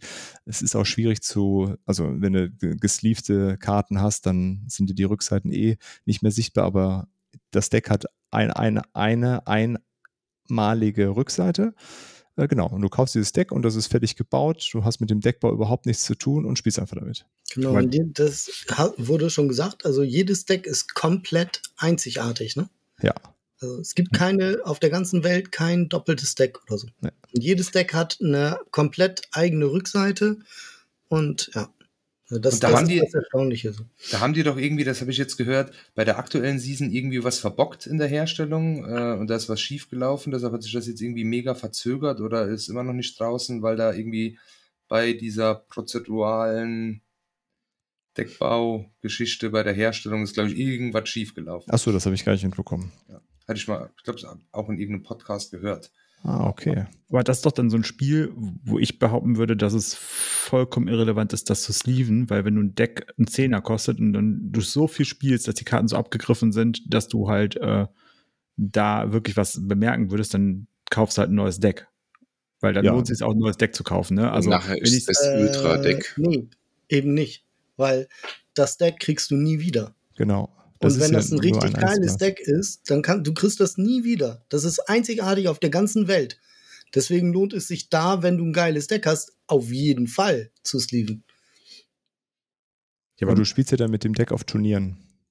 Ja gut, also ich jetzt nicht, ne? Also ja, okay, die Turnierspieler vielleicht, aber also für mich wäre es so, ich würde wahrscheinlich das richtig geile Deck auch gar nicht erkennen, sondern ich würde halt dann das spielen, bis die Karten runtergerockt sind und dann würde ich mir halt neue Decks kaufen, weil ja, also ich glaube, das Steven ist dann vor allen Dingen in der Turnierszene, ne? Dann ja, äh, aus, aus, den, das, aus den üblichen Gründen, dass man die Kartenrückseiten nicht erkennen kann, sicher gehen, dass keiner die Karten gezinkt hat oder markiert hat oder so ein Kram, ne? Äh, aber ja, im Grunde, die, das brauchst du. All clear sleeves, also. Genau, es ist äh, hinten eh eine einfarbige Rückseite und du siehst die eigentliche Kartenrückseite nicht mehr dann bei den Turniersleeves. Ach so, echt? Ja. Ah, okay. Ich dachte, man muss gerade irgendwie nee, komplett nee, nee, klare Sleeves nehmen, damit man die Rückseite auf jeden Fall. Deswegen gibt es die Deck-Inventarliste ah, am Anfang. Gut, gut. Aber ja, ansonsten das Kartenmaterial ist auch überraschend gut dafür, dass das nur ein einziges Mal gedruckt wurde. Also es ist echt okay. Kannst du gut mischen. Also Ja. ich kann es äh, für so ein, ist im Grunde wie so ein Skirmish-Spiel, ne, was man so gegeneinander spielt. Ja. Die Regeln sind überschaubar, die Keywords stehen eigentlich auch immer alle drauf. Äh, so eine ganz, äh, ganz bekloppte äh, Welt, die sie sich da ausgedacht haben. Auch ähnlich wie bei Magic, alles unterschiedliche Illustratoren, ne, die dann da so reinpassen. Und jede Fraktion hat so einen Playstil, den sie so, so hauptsächlich macht. Ähm, ja, da kann man sich so ein bisschen drauf einlassen. Sagt, okay, habe ich jetzt eher Bock auf so einen Stil oder eher Bock auf so einen anderen Stil. Aber es ist ein zwei, äh, also eins gegen eins Ja, eins Spiel. gegen eins, genau. Okay. Und dauert so eine halbe bis Stunde etwa, je nachdem, wie es manchmal so auch läuft im Kartenziehen. Aber so eine halbe Stunde kann man es im Grunde spielen, wenn beide wissen, was sie tun. Ah, spannend. Ähm, genau, so, dann hätten wir ja im Grunde so diesen ganzen äh, Bereich LCGs ab, abgedeckt. So, dann gibt es da natürlich auch noch Kartenspiele, die kauft man, dann spielt man die und dann räumt man die wieder weg und dann gibt es vielleicht mal eine Erweiterung, aber das war's dann. das haben wir ja auch noch. Äh, wir haben das mal thematische Kartenspiele genannt. So ganz einfallslos. Ähm, und da gibt's im, im Grunde gehören da ja dann Spiele zu, die haben so ein auch ganz klassische irgendwie Mechanik, ne? Da gibt's irgendwie Set Collection, die da gemacht wird, da gibt's Stichspiele, äh, Handmanagement ist das ja irgendwie mehr oder weniger dann auch immer alles mit dabei. Ähm, was haben wir denn da für Beispiele, die uns besonders gut gefallen? Simon, bist du schon eingeschlafen oder fällt dir noch was Nee, ein? ich bin noch da. ähm, auf jeden Fall kartengetriebenes Spiel, was ein Brett dabei hat, wo ich aber sagen würde, da sind die Karten schon die dominante, äh, der dominante Part ist Undaunted. Grätscht rein, wenn ihr meint, ich bin daneben. Ähm, hat ja im Prinzip jeder äh, so je, je Szenario ein vorgeschriebenes Deck ähm, von dem man sich dann halt versucht, ähm, durch zusätzliche Karten, die er aufnimmt, halt sein Deck besser zu machen und dann halt seine Pappsoldaten auf dem Brett voranzutreiben, damit sie ihr Missionsziel erreichen, würde ich schon noch im Bereich Kartenspiele. Obwohl wir ja eben die Abgrenzung hatten, sobald da ein Brett ist, ist es kein Kartenspiel mehr. Ähm, Würde ich aber schon sagen, das ist bei äh, Undaunted auch recht geben, weil dein Kartendeck ist auch gleichzeitig die Anzahl der Lebenspunkte dann. Ne? na, Und wenn die, äh, wenn die Soldaten quasi erschossen worden sind, dann sind die halt raus aus dem Deck. Also passt da, glaube ich, tatsächlich sehr gut. Ja, was haben wir denn sonst noch? Patrick schaut bei sich im Regal. Was gefunden? Äh, Ich könnte noch mal eben Red Dragon Inn auf den Tisch werfen. Das ist eigentlich auch ein komplettes Kartenspiel. Man hat nur, jeder hat zwei Token, die ähm, praktisch so als Lebensanzeiger dienen. Und das ist ein lustiges Spiel. Äh, man spielt praktisch eine Abenteurergruppe, die gerade aus einem Dungeon kommt und die Schätze in der Taverne versäuft. Und da geht es darum, die Mitspieler auszuschalten, indem man ähm, Karten spielt eben. Und da gibt es auch, jeder Charakter spielt sich ein bisschen anders. Da gibt es beispielsweise die Kriegerin, die sehr viel Alkohol vertragen kann und auch ordentlich austeilt, dafür aber im Glücksspiel total schlecht ist. Oder es gibt halt den Dieb, der kann anderen Leuten die Getränke vergiften und er ist super im Glücksspiel und so weiter. Ne? Dann die, die Priesterin verträgt keinen Alkohol, ähm, kann sich aber heilen und im Glücksspiel ist sie so mäßig und so weiter. Also es gibt ganz viel, die klassischen Rollenspielcharaktere mit ihren klassischen Fähigkeiten sozusagen und wer als letztes übrig bleibt, hat gewonnen. Geil, geiles Setting. Mhm. Hm, Patrick, ist dir noch was eingefallen bei dir im Regal? Ich glaube, das einzige größere Kartenspiel, was ich hier so habe, ist Flügelschlag grad. Äh, Was ist denn mit Carnival of Monsters? Das sehe ich da so im Hintergrund bei dir. ja, Wäre das noch ein stimmt. Das Kartenspiel? ist, ist eigentlich auch nur durch. Man hat so ein paar Münzen und so, aber ja, tatsächlich. Ist ja alles, die Monster sind ja alle auf Karten gezeichnet, tatsächlich, ja. Richtig, habe ich jetzt gar nicht äh, so dran gedacht. Man muss diese Monster sammeln, um seine Punkte generieren zu können. Ähm, doch, ja, da sind wir, glaube ich, auch bei einem Kartenspiel mit äh, Carnival of Monster. Aber Flügelschlag würde ich dir auch zustimmen, ist auch, äh, auch ein Kartenspiel. weil das Tableau, was dabei ist, ist im Grunde ja nur eine Hilfe fürs Auslegen. Das schöne Vögelhöschen nur ein toller Futterbehälter, wodurch wir unsere Karten spielen können. Also es dreht sich alles um diese Karten, die wir dabei haben. Ja, würde ich, würde ich auch sagen. Ähm, gut, das sind jetzt alles so ein bisschen, also sind dann schon sehr thematische Spiele, ne? Und auch vielleicht die eine oder andere größere Box dabei gewesen. Gibt es dann auch so Sachen wie, die, die, wo man einfach nur so ein kleines Kartendeck hat und das so runterzockt? So ähnlich wie, wie ein Skat oder ein Mau Mau, Dennis? Äh, ja, also einmal klar, Fantastische Reiche, ne, ist, äh, glaube ich, äh, mittlerweile in aller, aller Munde. Äh, auch ein fantastisches Spiel, muss man sagen, finde ich. Ähm, sehr einfach, sehr simpel, absolut Karten, also es gibt nur Karten.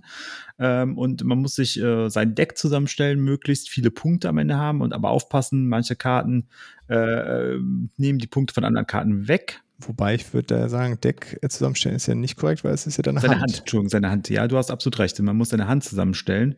Genau. Ähm, und ähm, das, äh, also kurz erklärt, in seinem Zug kann man nur genau eine Aktion machen, nämlich eine Hand äh, nehmen, entweder aus der Auslage oder verdeckt und dann eine andere Karte oder dieselbe Karte ablegen wieder. Und Karten haben äh, verschiedene Effekte aufgedruckt und einen Basispunktwert. Äh, und am Ende versucht man möglichst viele Punkte zu erreichen. Und sobald sieben oder zehn Karten, zehn Karten, ne? Zehn Karten in der Mitte liegen, abgelegt sind, ähm, dann endet das Spiel. Das heißt, das kann äh, sein, wenn viele Leute immer aus der Mitte rausnehmen, dann dauert das Spiel relativ lange, also relativ lange sind vielleicht 20 Minuten. Ähm, aber wenn viele Leute einfach vom Stapel nehmen und Karten wegwerfen, dann ist das Spiel auch mal nach fünf bis zehn Minuten vorbei. Finde ich sehr gut. Und ähm, was dazu noch kommt, was ich finde auch diesen, diesen Begriff der klassischen Kartenspiele so ein bisschen mehr aufgreift als Spiel, ist Spicy. Das ist im Prinzip äh, Mäxchen, Meiern, Lügen, gibt es als, als Würfelspiel sehr viel und das ist halt das Ganze als Kartenspiel. Wunderschönes Artwork, wunderschöne Karten ähm, und ist genauso, ich äh, lege eine Karte drauf und behaupte, es sei eine Karte, die höher ist als die davor mit demselben Gewürz äh, da drauf. Und wenn ich beim Lügen erwischt werde, verliere ich Karten oder ähm, kriege halt die Punkte nicht und wenn ich halt durchkomme, dann äh, kriege ich Punkte dafür. Und das ist, äh, finde ich, auch sehr empfehlenswert, wenn man so klassische Kartenspiele kennt und mag und damit aber einfach äh, casual mit der Familie zocken will, dann ist sowas genau das Richtige. Olli, fällt dir da noch was ein zu? Ja, wenn wir so ein bisschen in, in den klassischen Bereich dann halt äh, Stichspiele. Ähm, also da denke ich, ähm, muss man in der Kartenspielfolge Wizard und ähm, Sky King äh, nennen. Das sind so ja alteingesessene Stichspiele. Ähm, da hat man allerdings, das ist mir mal aufgefallen, ich habe jetzt im, im, im Urlaub mit äh, einem Pärchen äh, Sky King dann gespielt und die hatten zum Beispiel keine Skat-Vorerfahrung oder generell so mit Stichspielen nix äh, am Hut. Und ich dachte so ganz easy, das habe ich euch in einer Minute erklärt. Dann hat das aber doch so ein bisschen länger gedauert, so mit so, da musst du jetzt bekennen und keine Ahnung und Stiche ansagen und wie auch immer. Ähm, und wenn du jetzt Skat gespielt hast, ist das halt wirklich, hast es in einer Minute äh, drauf und kannst da loslegen. Okay. Ja. Aber die Stichspiele mag ich generell, weil wie gesagt, auch Skat mochte ich sehr gerne, mag ich auch die ganz gerne. Und da dann vielleicht noch zwei bisschen speziellere äh, dann nennen. Einmal ein, ein, ein, kooperatives Stichspiel, das kennt jetzt auch jeder, ähm, weil es ja auch äh, Spiel des Jahres war oder äh, Kennerspiel des Jahres, die Crew, wo man halt gemeinsam ähm, quasi äh, spielt und Aufgaben erfüllen muss. Also ein bestimmter Spieler muss einen bestimmten Stich machen äh, und solche Dinger. Das äh, auf jeden Fall auch toll. Ähm, und dann noch äh, ein letztes Stichspiel, weil das so ein bisschen besonders ist ich jetzt auf der, äh, war jetzt neu auf der, auf der Messe, ähm, Dr. Jekyll und Mr. Hyde, weil das ist ein, ein Zwei-Personen-Stichspiel. Da gibt es tatsächlich auch nicht so viele. Mhm. Ähm, also ein Skull King kannst du, glaube ich, äh, äh, theoretisch zu zweit spielen. Das macht aber jetzt nicht wirklich Bock. Ähm, und das ist ein ganz gutes Stichspiel. Also wenn man Lust hat, mal zu zweiten Stichspiel zu spielen, kann ich das nur empfehlen. Cool. Simon, was fällt dir ähm, noch ein? Also bei uns kommt ganz gern auch noch Skyo auf den Tisch. Weiß nicht, ob man es so richtig ausspricht. Ich glaube, äh, egal welchen Podcast man hört, wo es um dieses Spiel geht, äh, wird es anders ausgesprochen.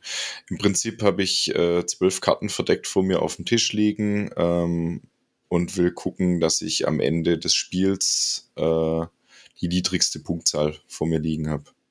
Indem ich halt gezielt Karten nachziehe, austausche ähm, wenn der erste Spieler alle Karten umgedreht hat, ähm, ist praktisch das Spiel vorbei. wer zuerst alle Karten umgedreht hat, sollte dann auch die niedrigste Punktzahl vor sich liegen haben. Okay.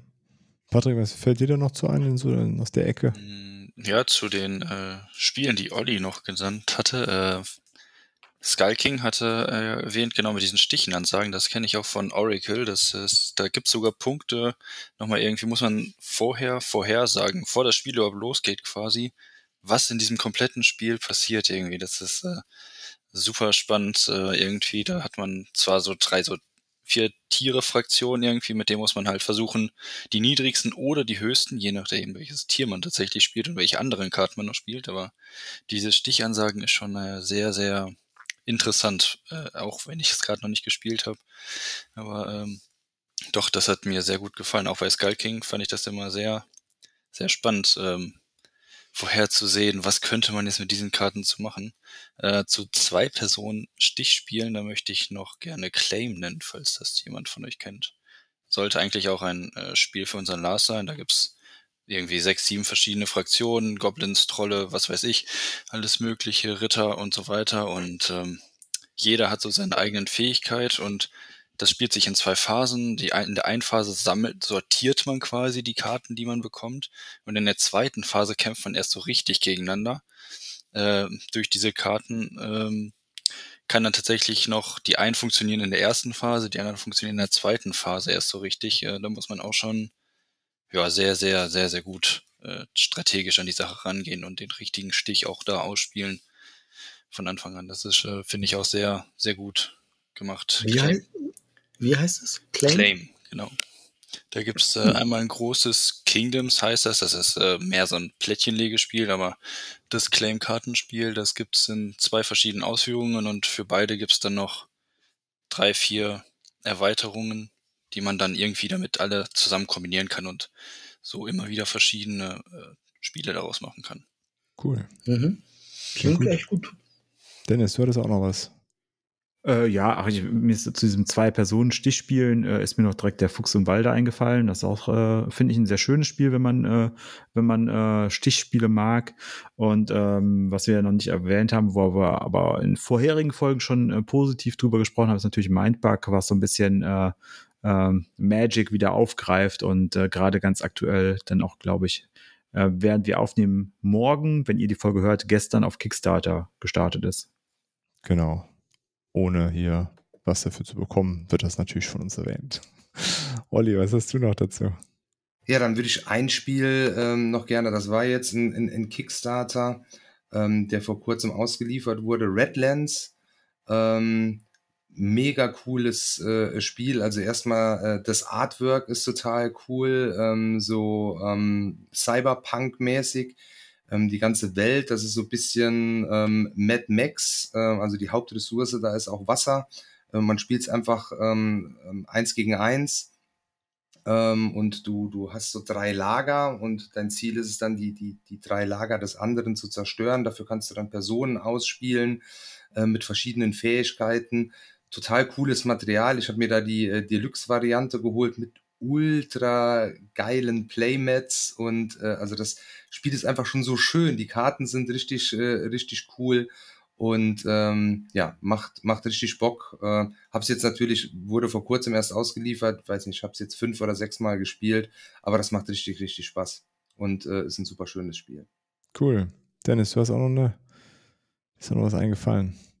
Genau, also ich würde ähm, gerne noch äh, auf eine andere Art von Spiel äh, noch mal kurz eingehen, wenn wir da noch kurz ein paar Minuten Zeit für haben.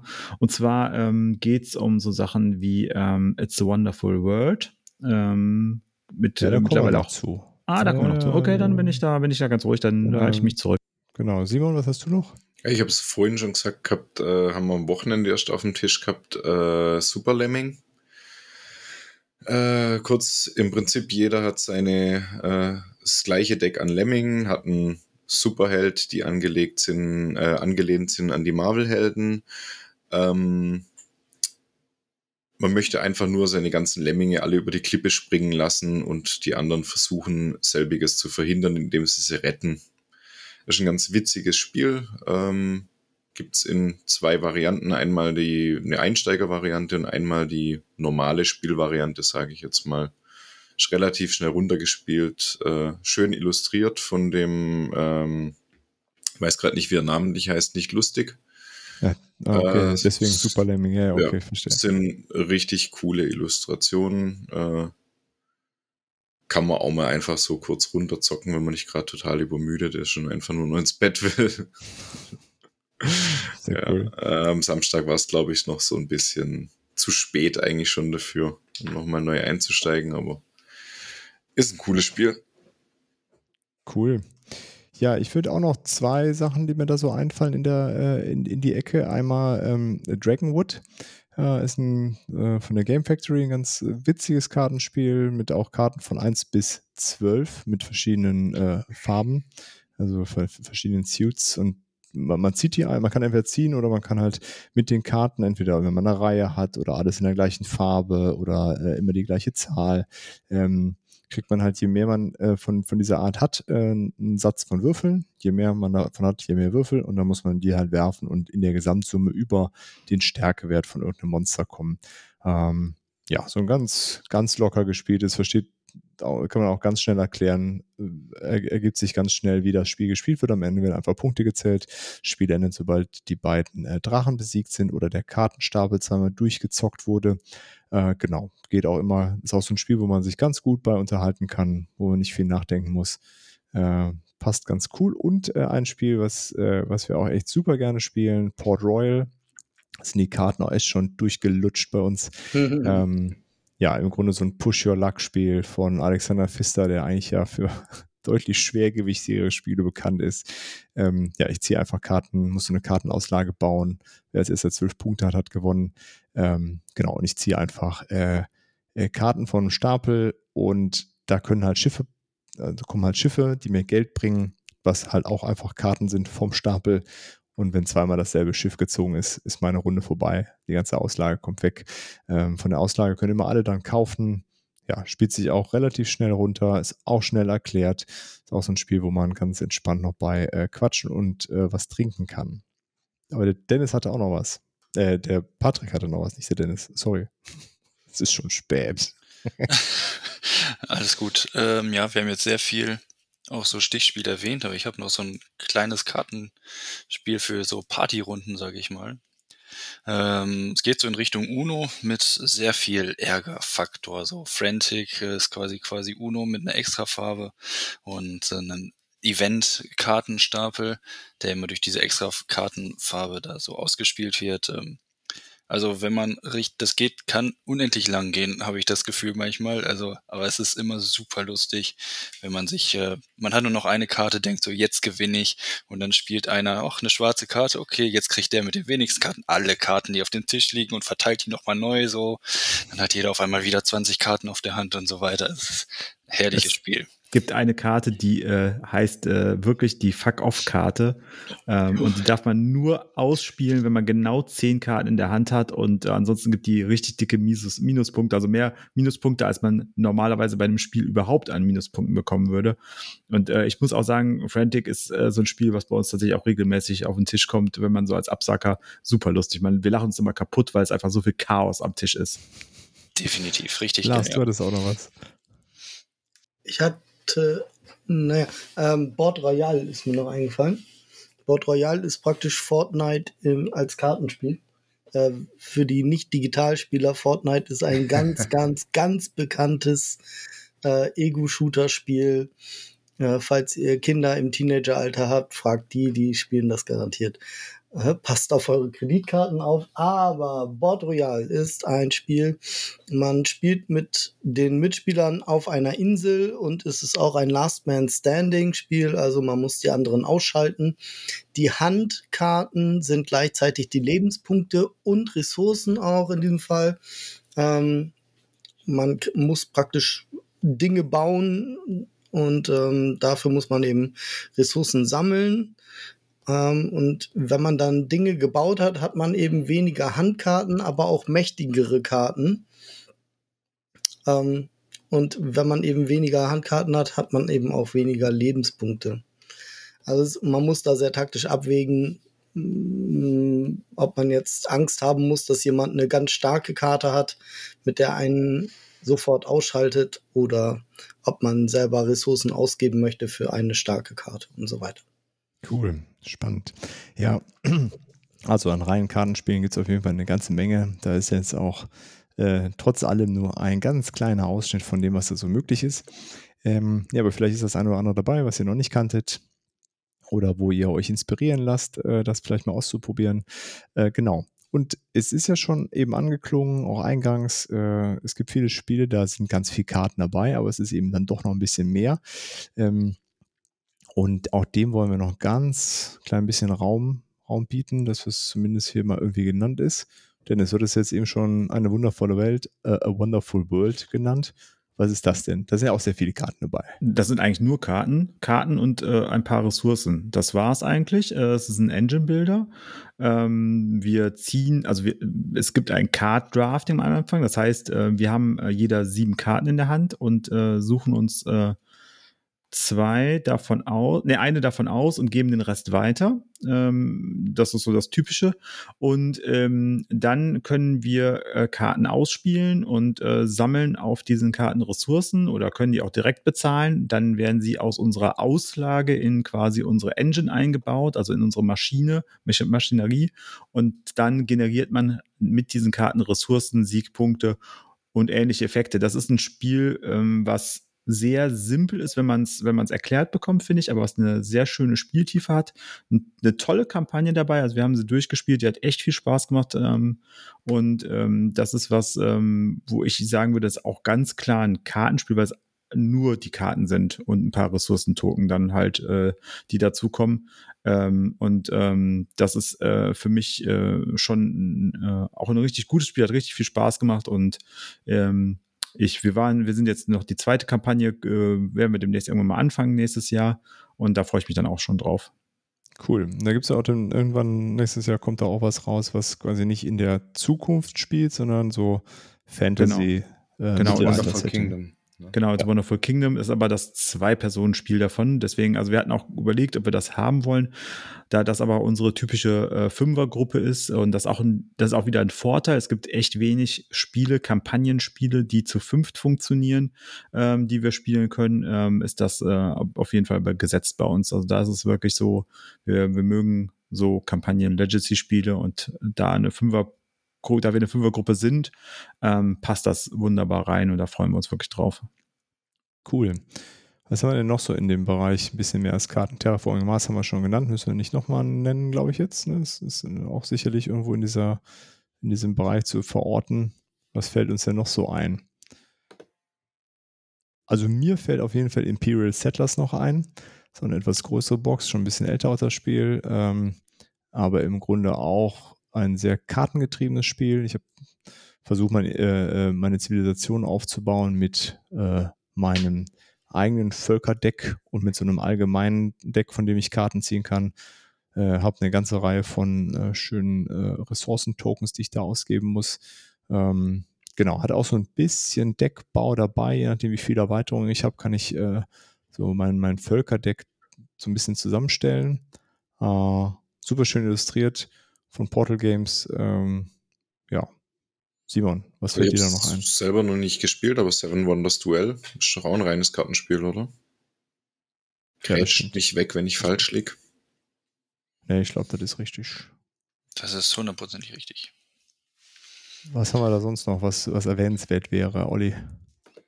Ja, so ähm, in die Kategorie äh, jetzt ähm, noch ein bisschen mehr als Kartenspiel ähm, Mage Knight.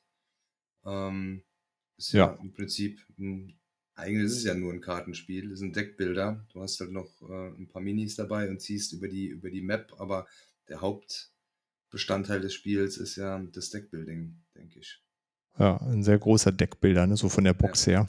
Habe ich mich ja, jetzt nicht getraut Box, zu nennen. Die, Bo die Box äh, ist einfach bescheuert äh, groß. Die müsste mhm. nicht so groß sein, die könnte auch halb so groß sein. Ah, okay. Ähm, Verstehe, verstehe. Dennis, du hast noch was.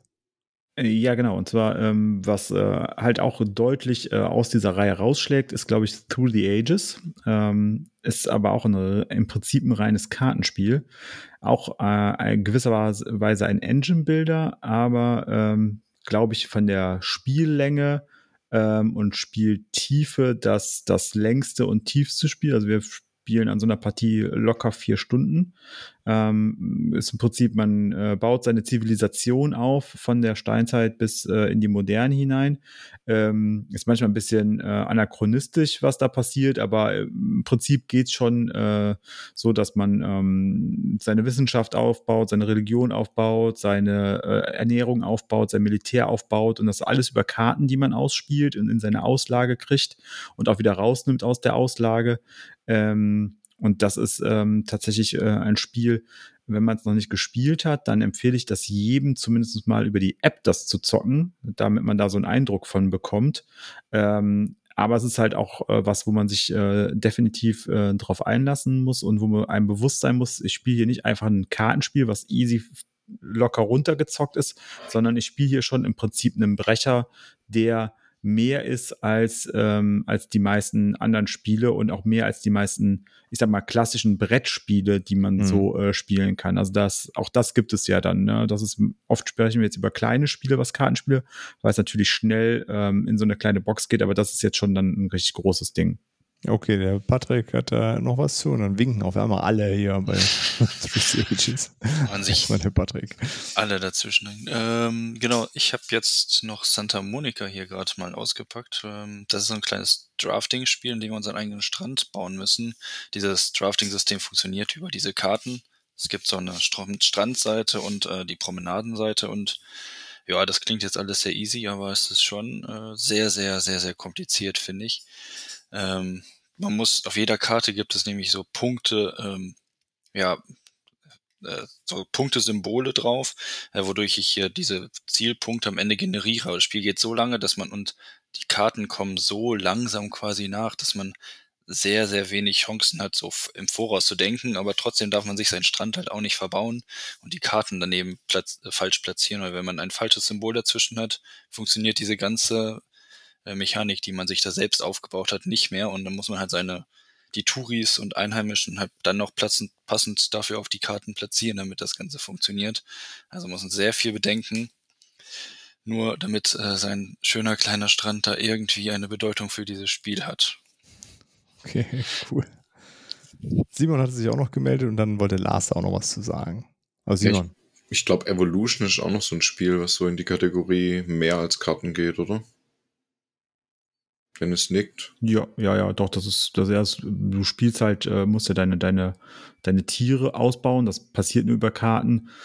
Ähm, und ähm, du kannst nicht ohne die Karten spielen, weil die Karten kannst du entweder für ihre Karteneffekt nutzen oder als Ressource, um deine Tiere äh, größer zu machen oder mehr Tiere zu bekommen. Also von daher würde ich das auf jeden Fall auch in die Kategorie äh, mehr als Kartenspiel. Also es ist ein Kartenspiel mit Zusatzfunktionen auf dem Brett, aber es ist deutlich eher Kartenspiel als zum Beispiel Terraforming Mars. Okay. Lars, du hattest auch noch was? Ja, genau. Ähm, ich wollte noch eine Lanze brechen für Storytelling-Kartenspiele. Ähm, und da zum Beispiel für Escape from the Dark Castle oder Escape from the Dark Sector.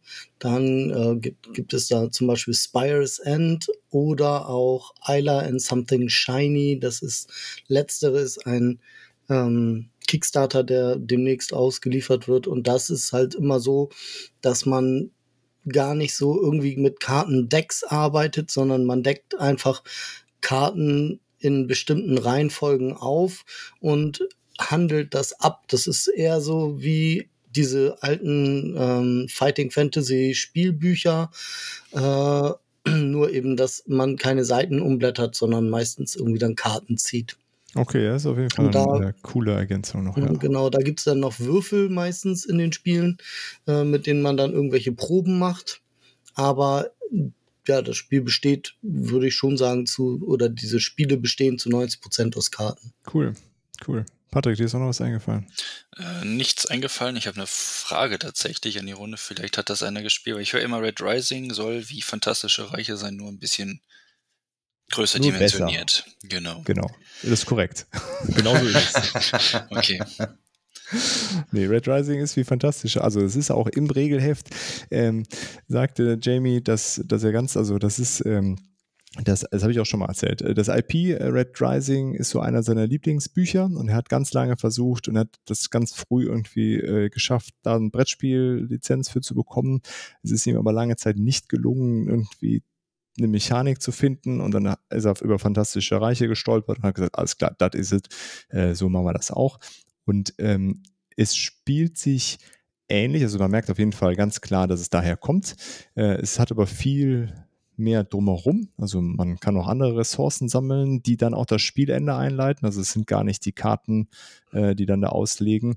Und du spielst immer eine Karte ab und nimmst dann aus einem anderen Bereich eine Karte auf, die dann irgendeinen Effekt triggert.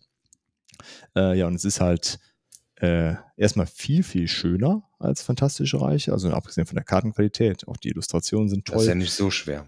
Das ist richtig, äh, aber es ist, es ist halt so ein, so ein Stonemeyer-Produktionsniveau, äh, ne? wobei ich dann auch noch eine Deluxe-Version habe. Da sind die goldenen Karten halt so gold geprägt. Äh, mega geil. Ähm, und halt also Metallcubes und sowas dabei. Äh, und es ist halt tatsächlich sehr thematisch. Ähm, ja, ich, ich weiß nicht, wie es sich anfühlt für Leute, die die Bücher nicht gelesen haben, aber ich hatte eine Riesenfreude, all diese, diese Figuren irgendwie ähm, mal gezeichnet zu sehen und tue mich immer, ich spiele es hauptsächlich solo, lässt sich sehr gut solo spielen, tue mich immer schwer, dabei die Charaktere auf der Hand zu behalten, die, auch wenn sie vielleicht mehr Punkte bringen, äh, die ich nicht mag. äh, genau, ja. Das, das zu Red Rising. Tolles Spiel. Ähm, dann ich meine, da könnten wir jetzt wahrscheinlich noch eine Stunde drüber weiterquatschen über das Thema, ne? Jetzt Oder hier, was, was uns da noch so einfällt. Aber drei, was, drei Stunden, meinst du? Mindestens. Ja, okay. ach, also es ist ja auch ein Kaffee. Nein. So, äh, Intro ist jetzt durch, ne? Jetzt fangen ja, wir mit der Folge an. Äh, genau, nee, ich würde sagen, äh, wenn da jetzt klar, da haben wir bestimmt auch noch ganz viele Sachen vergessen. Äh, da wäre es natürlich auch interessant zu, zu hören, was unsere Hörerinnen da noch irgendwie äh, ihnen einfällt, was sie im Schrank stehen haben, was wir hätten auf jeden Fall erwähnen müssen. Äh, meldet euch, äh, euch bei uns. Aber ansonsten kommen wir hier, glaube ich, langsam mal zum Ende. genau, Kartenspiele gibt es auf jeden Fall wie Sand am Meer, könnten wir sagen. Äh, Karten ist auch sicherlich äh, eine Komponente, die in ganz, ganz vielen Spielen dabei ist. Äh, genau, und einfach eine, eine schöne Sache, wie wir, glaube ich, heute festgestellt haben, wofür für alle irgendwie was dabei ist. Also das, glaube ich, kann man so als Fazit hier ziehen. Genau, dann kommen wir zur Autofrage. Außer es will ja hier unbedingt was loswerden. Ja, vielleicht.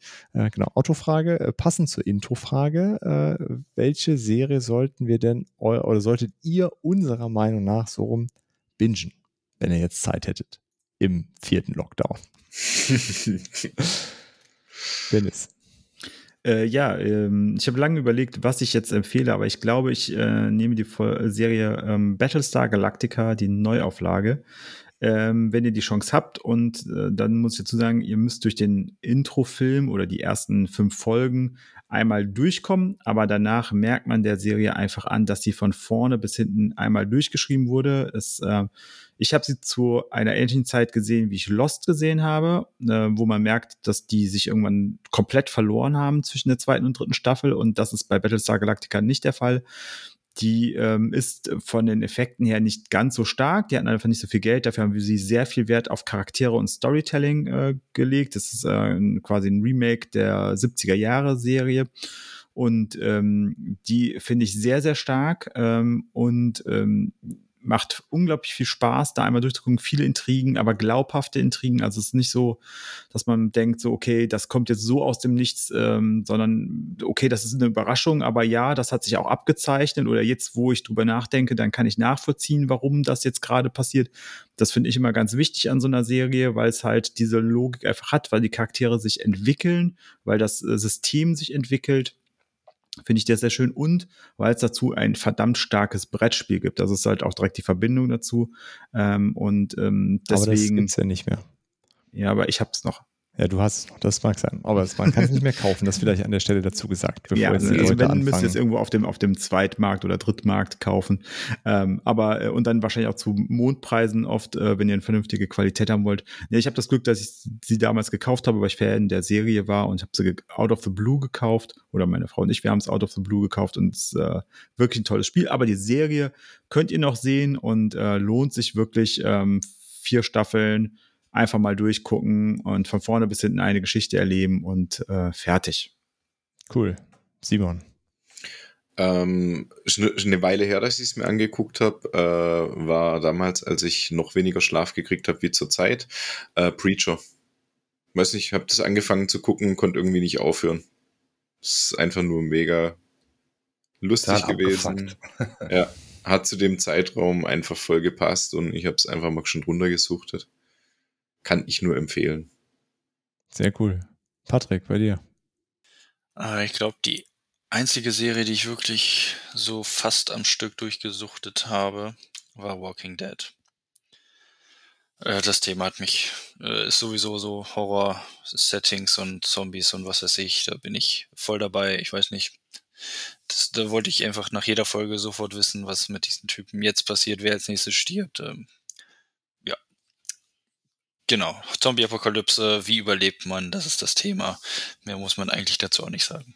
Alles klar. Olli, du hast doch bestimmt was. Ja, bei mir ist so eine kleine, ähm, ja, eher so eine Independent-Serie, die wahrscheinlich nicht viele kennen. Ähm, Game of Thrones heißt das. Ne, Quatsch, Spaß beiseite. Ähm, da, das must sie äh, in meinen Augen. Leider kann man noch nicht so viel bingen, weil es erst zwei Staffeln sind. Ich hoffe, es kommen noch jede Menge äh, nach. Äh, ist The Boys. Ähm, total abgefahrene Welt mit, äh, mit Superhelden, die aber alle für so eine große Corporation arbeiten äh, und mega Kohle machen, weil sie alle super Werbedeals haben, aber auch alle mega korrupt sind. Ähm, und ähm, dann gibt es da so eine kleine äh, Truppe, halt The Boys, ähm, die sich dann gegen diese Superhelden äh, auflehnen. Total abgefahren gemacht, äh, mega lustig, äh, mega brutal. Ähm, ja, richtig äh, tolle Serie. Auf jeden Fall mal reinschauen, wenn cool. ihr es noch nicht gemacht habt. Lars, was hast du für uns? Ähm, eine ältere Anime-Serie, die Black Lagoon heißt. Oh, die ist so gut. ja. Black Lagoon ist dreht sich um eine kleine Schmuggelbande, die so, ich, ich würde sagen, im kompletten Pazifik irgendwie unterwegs ist. Ähm, und ja, die, die erleben halt ganz viele völlig abgefahrene, ultra brutale teilweise und ähm, intrigante Geschichten. Und im, der, der Hauptcharakter praktisch ist jemand, der da so durch Zufall reingerutscht ist in diese Bande, der eigentlich überhaupt kein Schmuggler war, sondern so ein kleiner Büromitarbeiter aus Japan.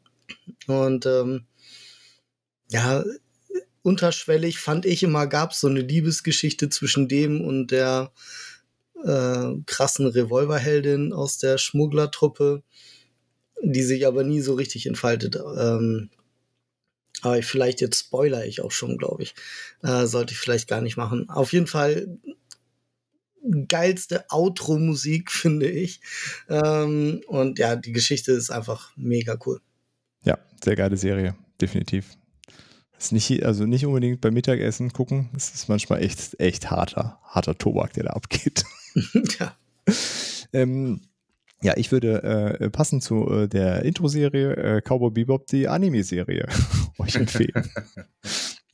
Ja, es ist, äh, ist eine ältere Serie. Es, äh, 2001 ist die äh, letzte Folge gelaufen. Sind aber nur 26 Folgen, ein Film. Äh, kann man einfach so runtergucken. Geile Charaktere, geile Mucke. Es ist also genauso geile Mucke wie in der äh, Live-Action-Serie. Äh, geiles Setting. Immer noch ähm, das ist ja manchmal nicht immer so gegeben, aber immer noch eine extrem gute Animationsqualität. Ähm, ja, also wer, wer Bock auf sowas Kurzweiliges hat und vielleicht mal so mit, äh, mit diesem Anime-Zeug so ein bisschen mm, irgendwie liebäugelt und nicht genau weiß, was man da gucken soll, ähm, ja, neben Black Lagoon, Cowboy Bebop auf jeden Fall äh, sehr sehenswert. Ja, das war's dazu. Und ansonsten, wenn wir sonst nichts mehr haben, bleibt uns nichts weiteres zu sagen, außer äh, vielen Dank fürs Zuhören äh, und bis bald. Tschüss. Ja, Zuhörerfrage. Ciao, ciao. Ciao, ciao. ciao. Frage. Ja, so vielleicht, was sind eure Lieblingskartenspiele? Ach so. Einfach ganz klassisch. Ich dachte, das war schon klar, dass wir das wissen wollen. Aber äh, wir fragen es nochmal explizit. Das, das macht Sinn, Lars. Danke. Und wenn ihr Äh, Serientipps für den vierten Lockdown habt, als her damit. Immer her damit, ne? Genau. Genau. Cool. So, vielen Dank. Tschüss. Also, Ciao, ciao. Ciao, ciao. Gute Nacht und bis dann. Ciao, ciao. Vielen Dank fürs Zuhören und schön, dass ihr dabei wart. Wir hören uns hoffentlich bald wieder und bis dahin lasst uns doch einen Kommentar da, schreibt eine E-Mail oder schickt eine Postkarte mit euren Fragen, Wünschen und Anregungen. Gerne bewertet uns auch bei Apple Podcasts. Wir freuen uns über jedes Feedback. Tschüss und bis bald, eure Boardgame Theory.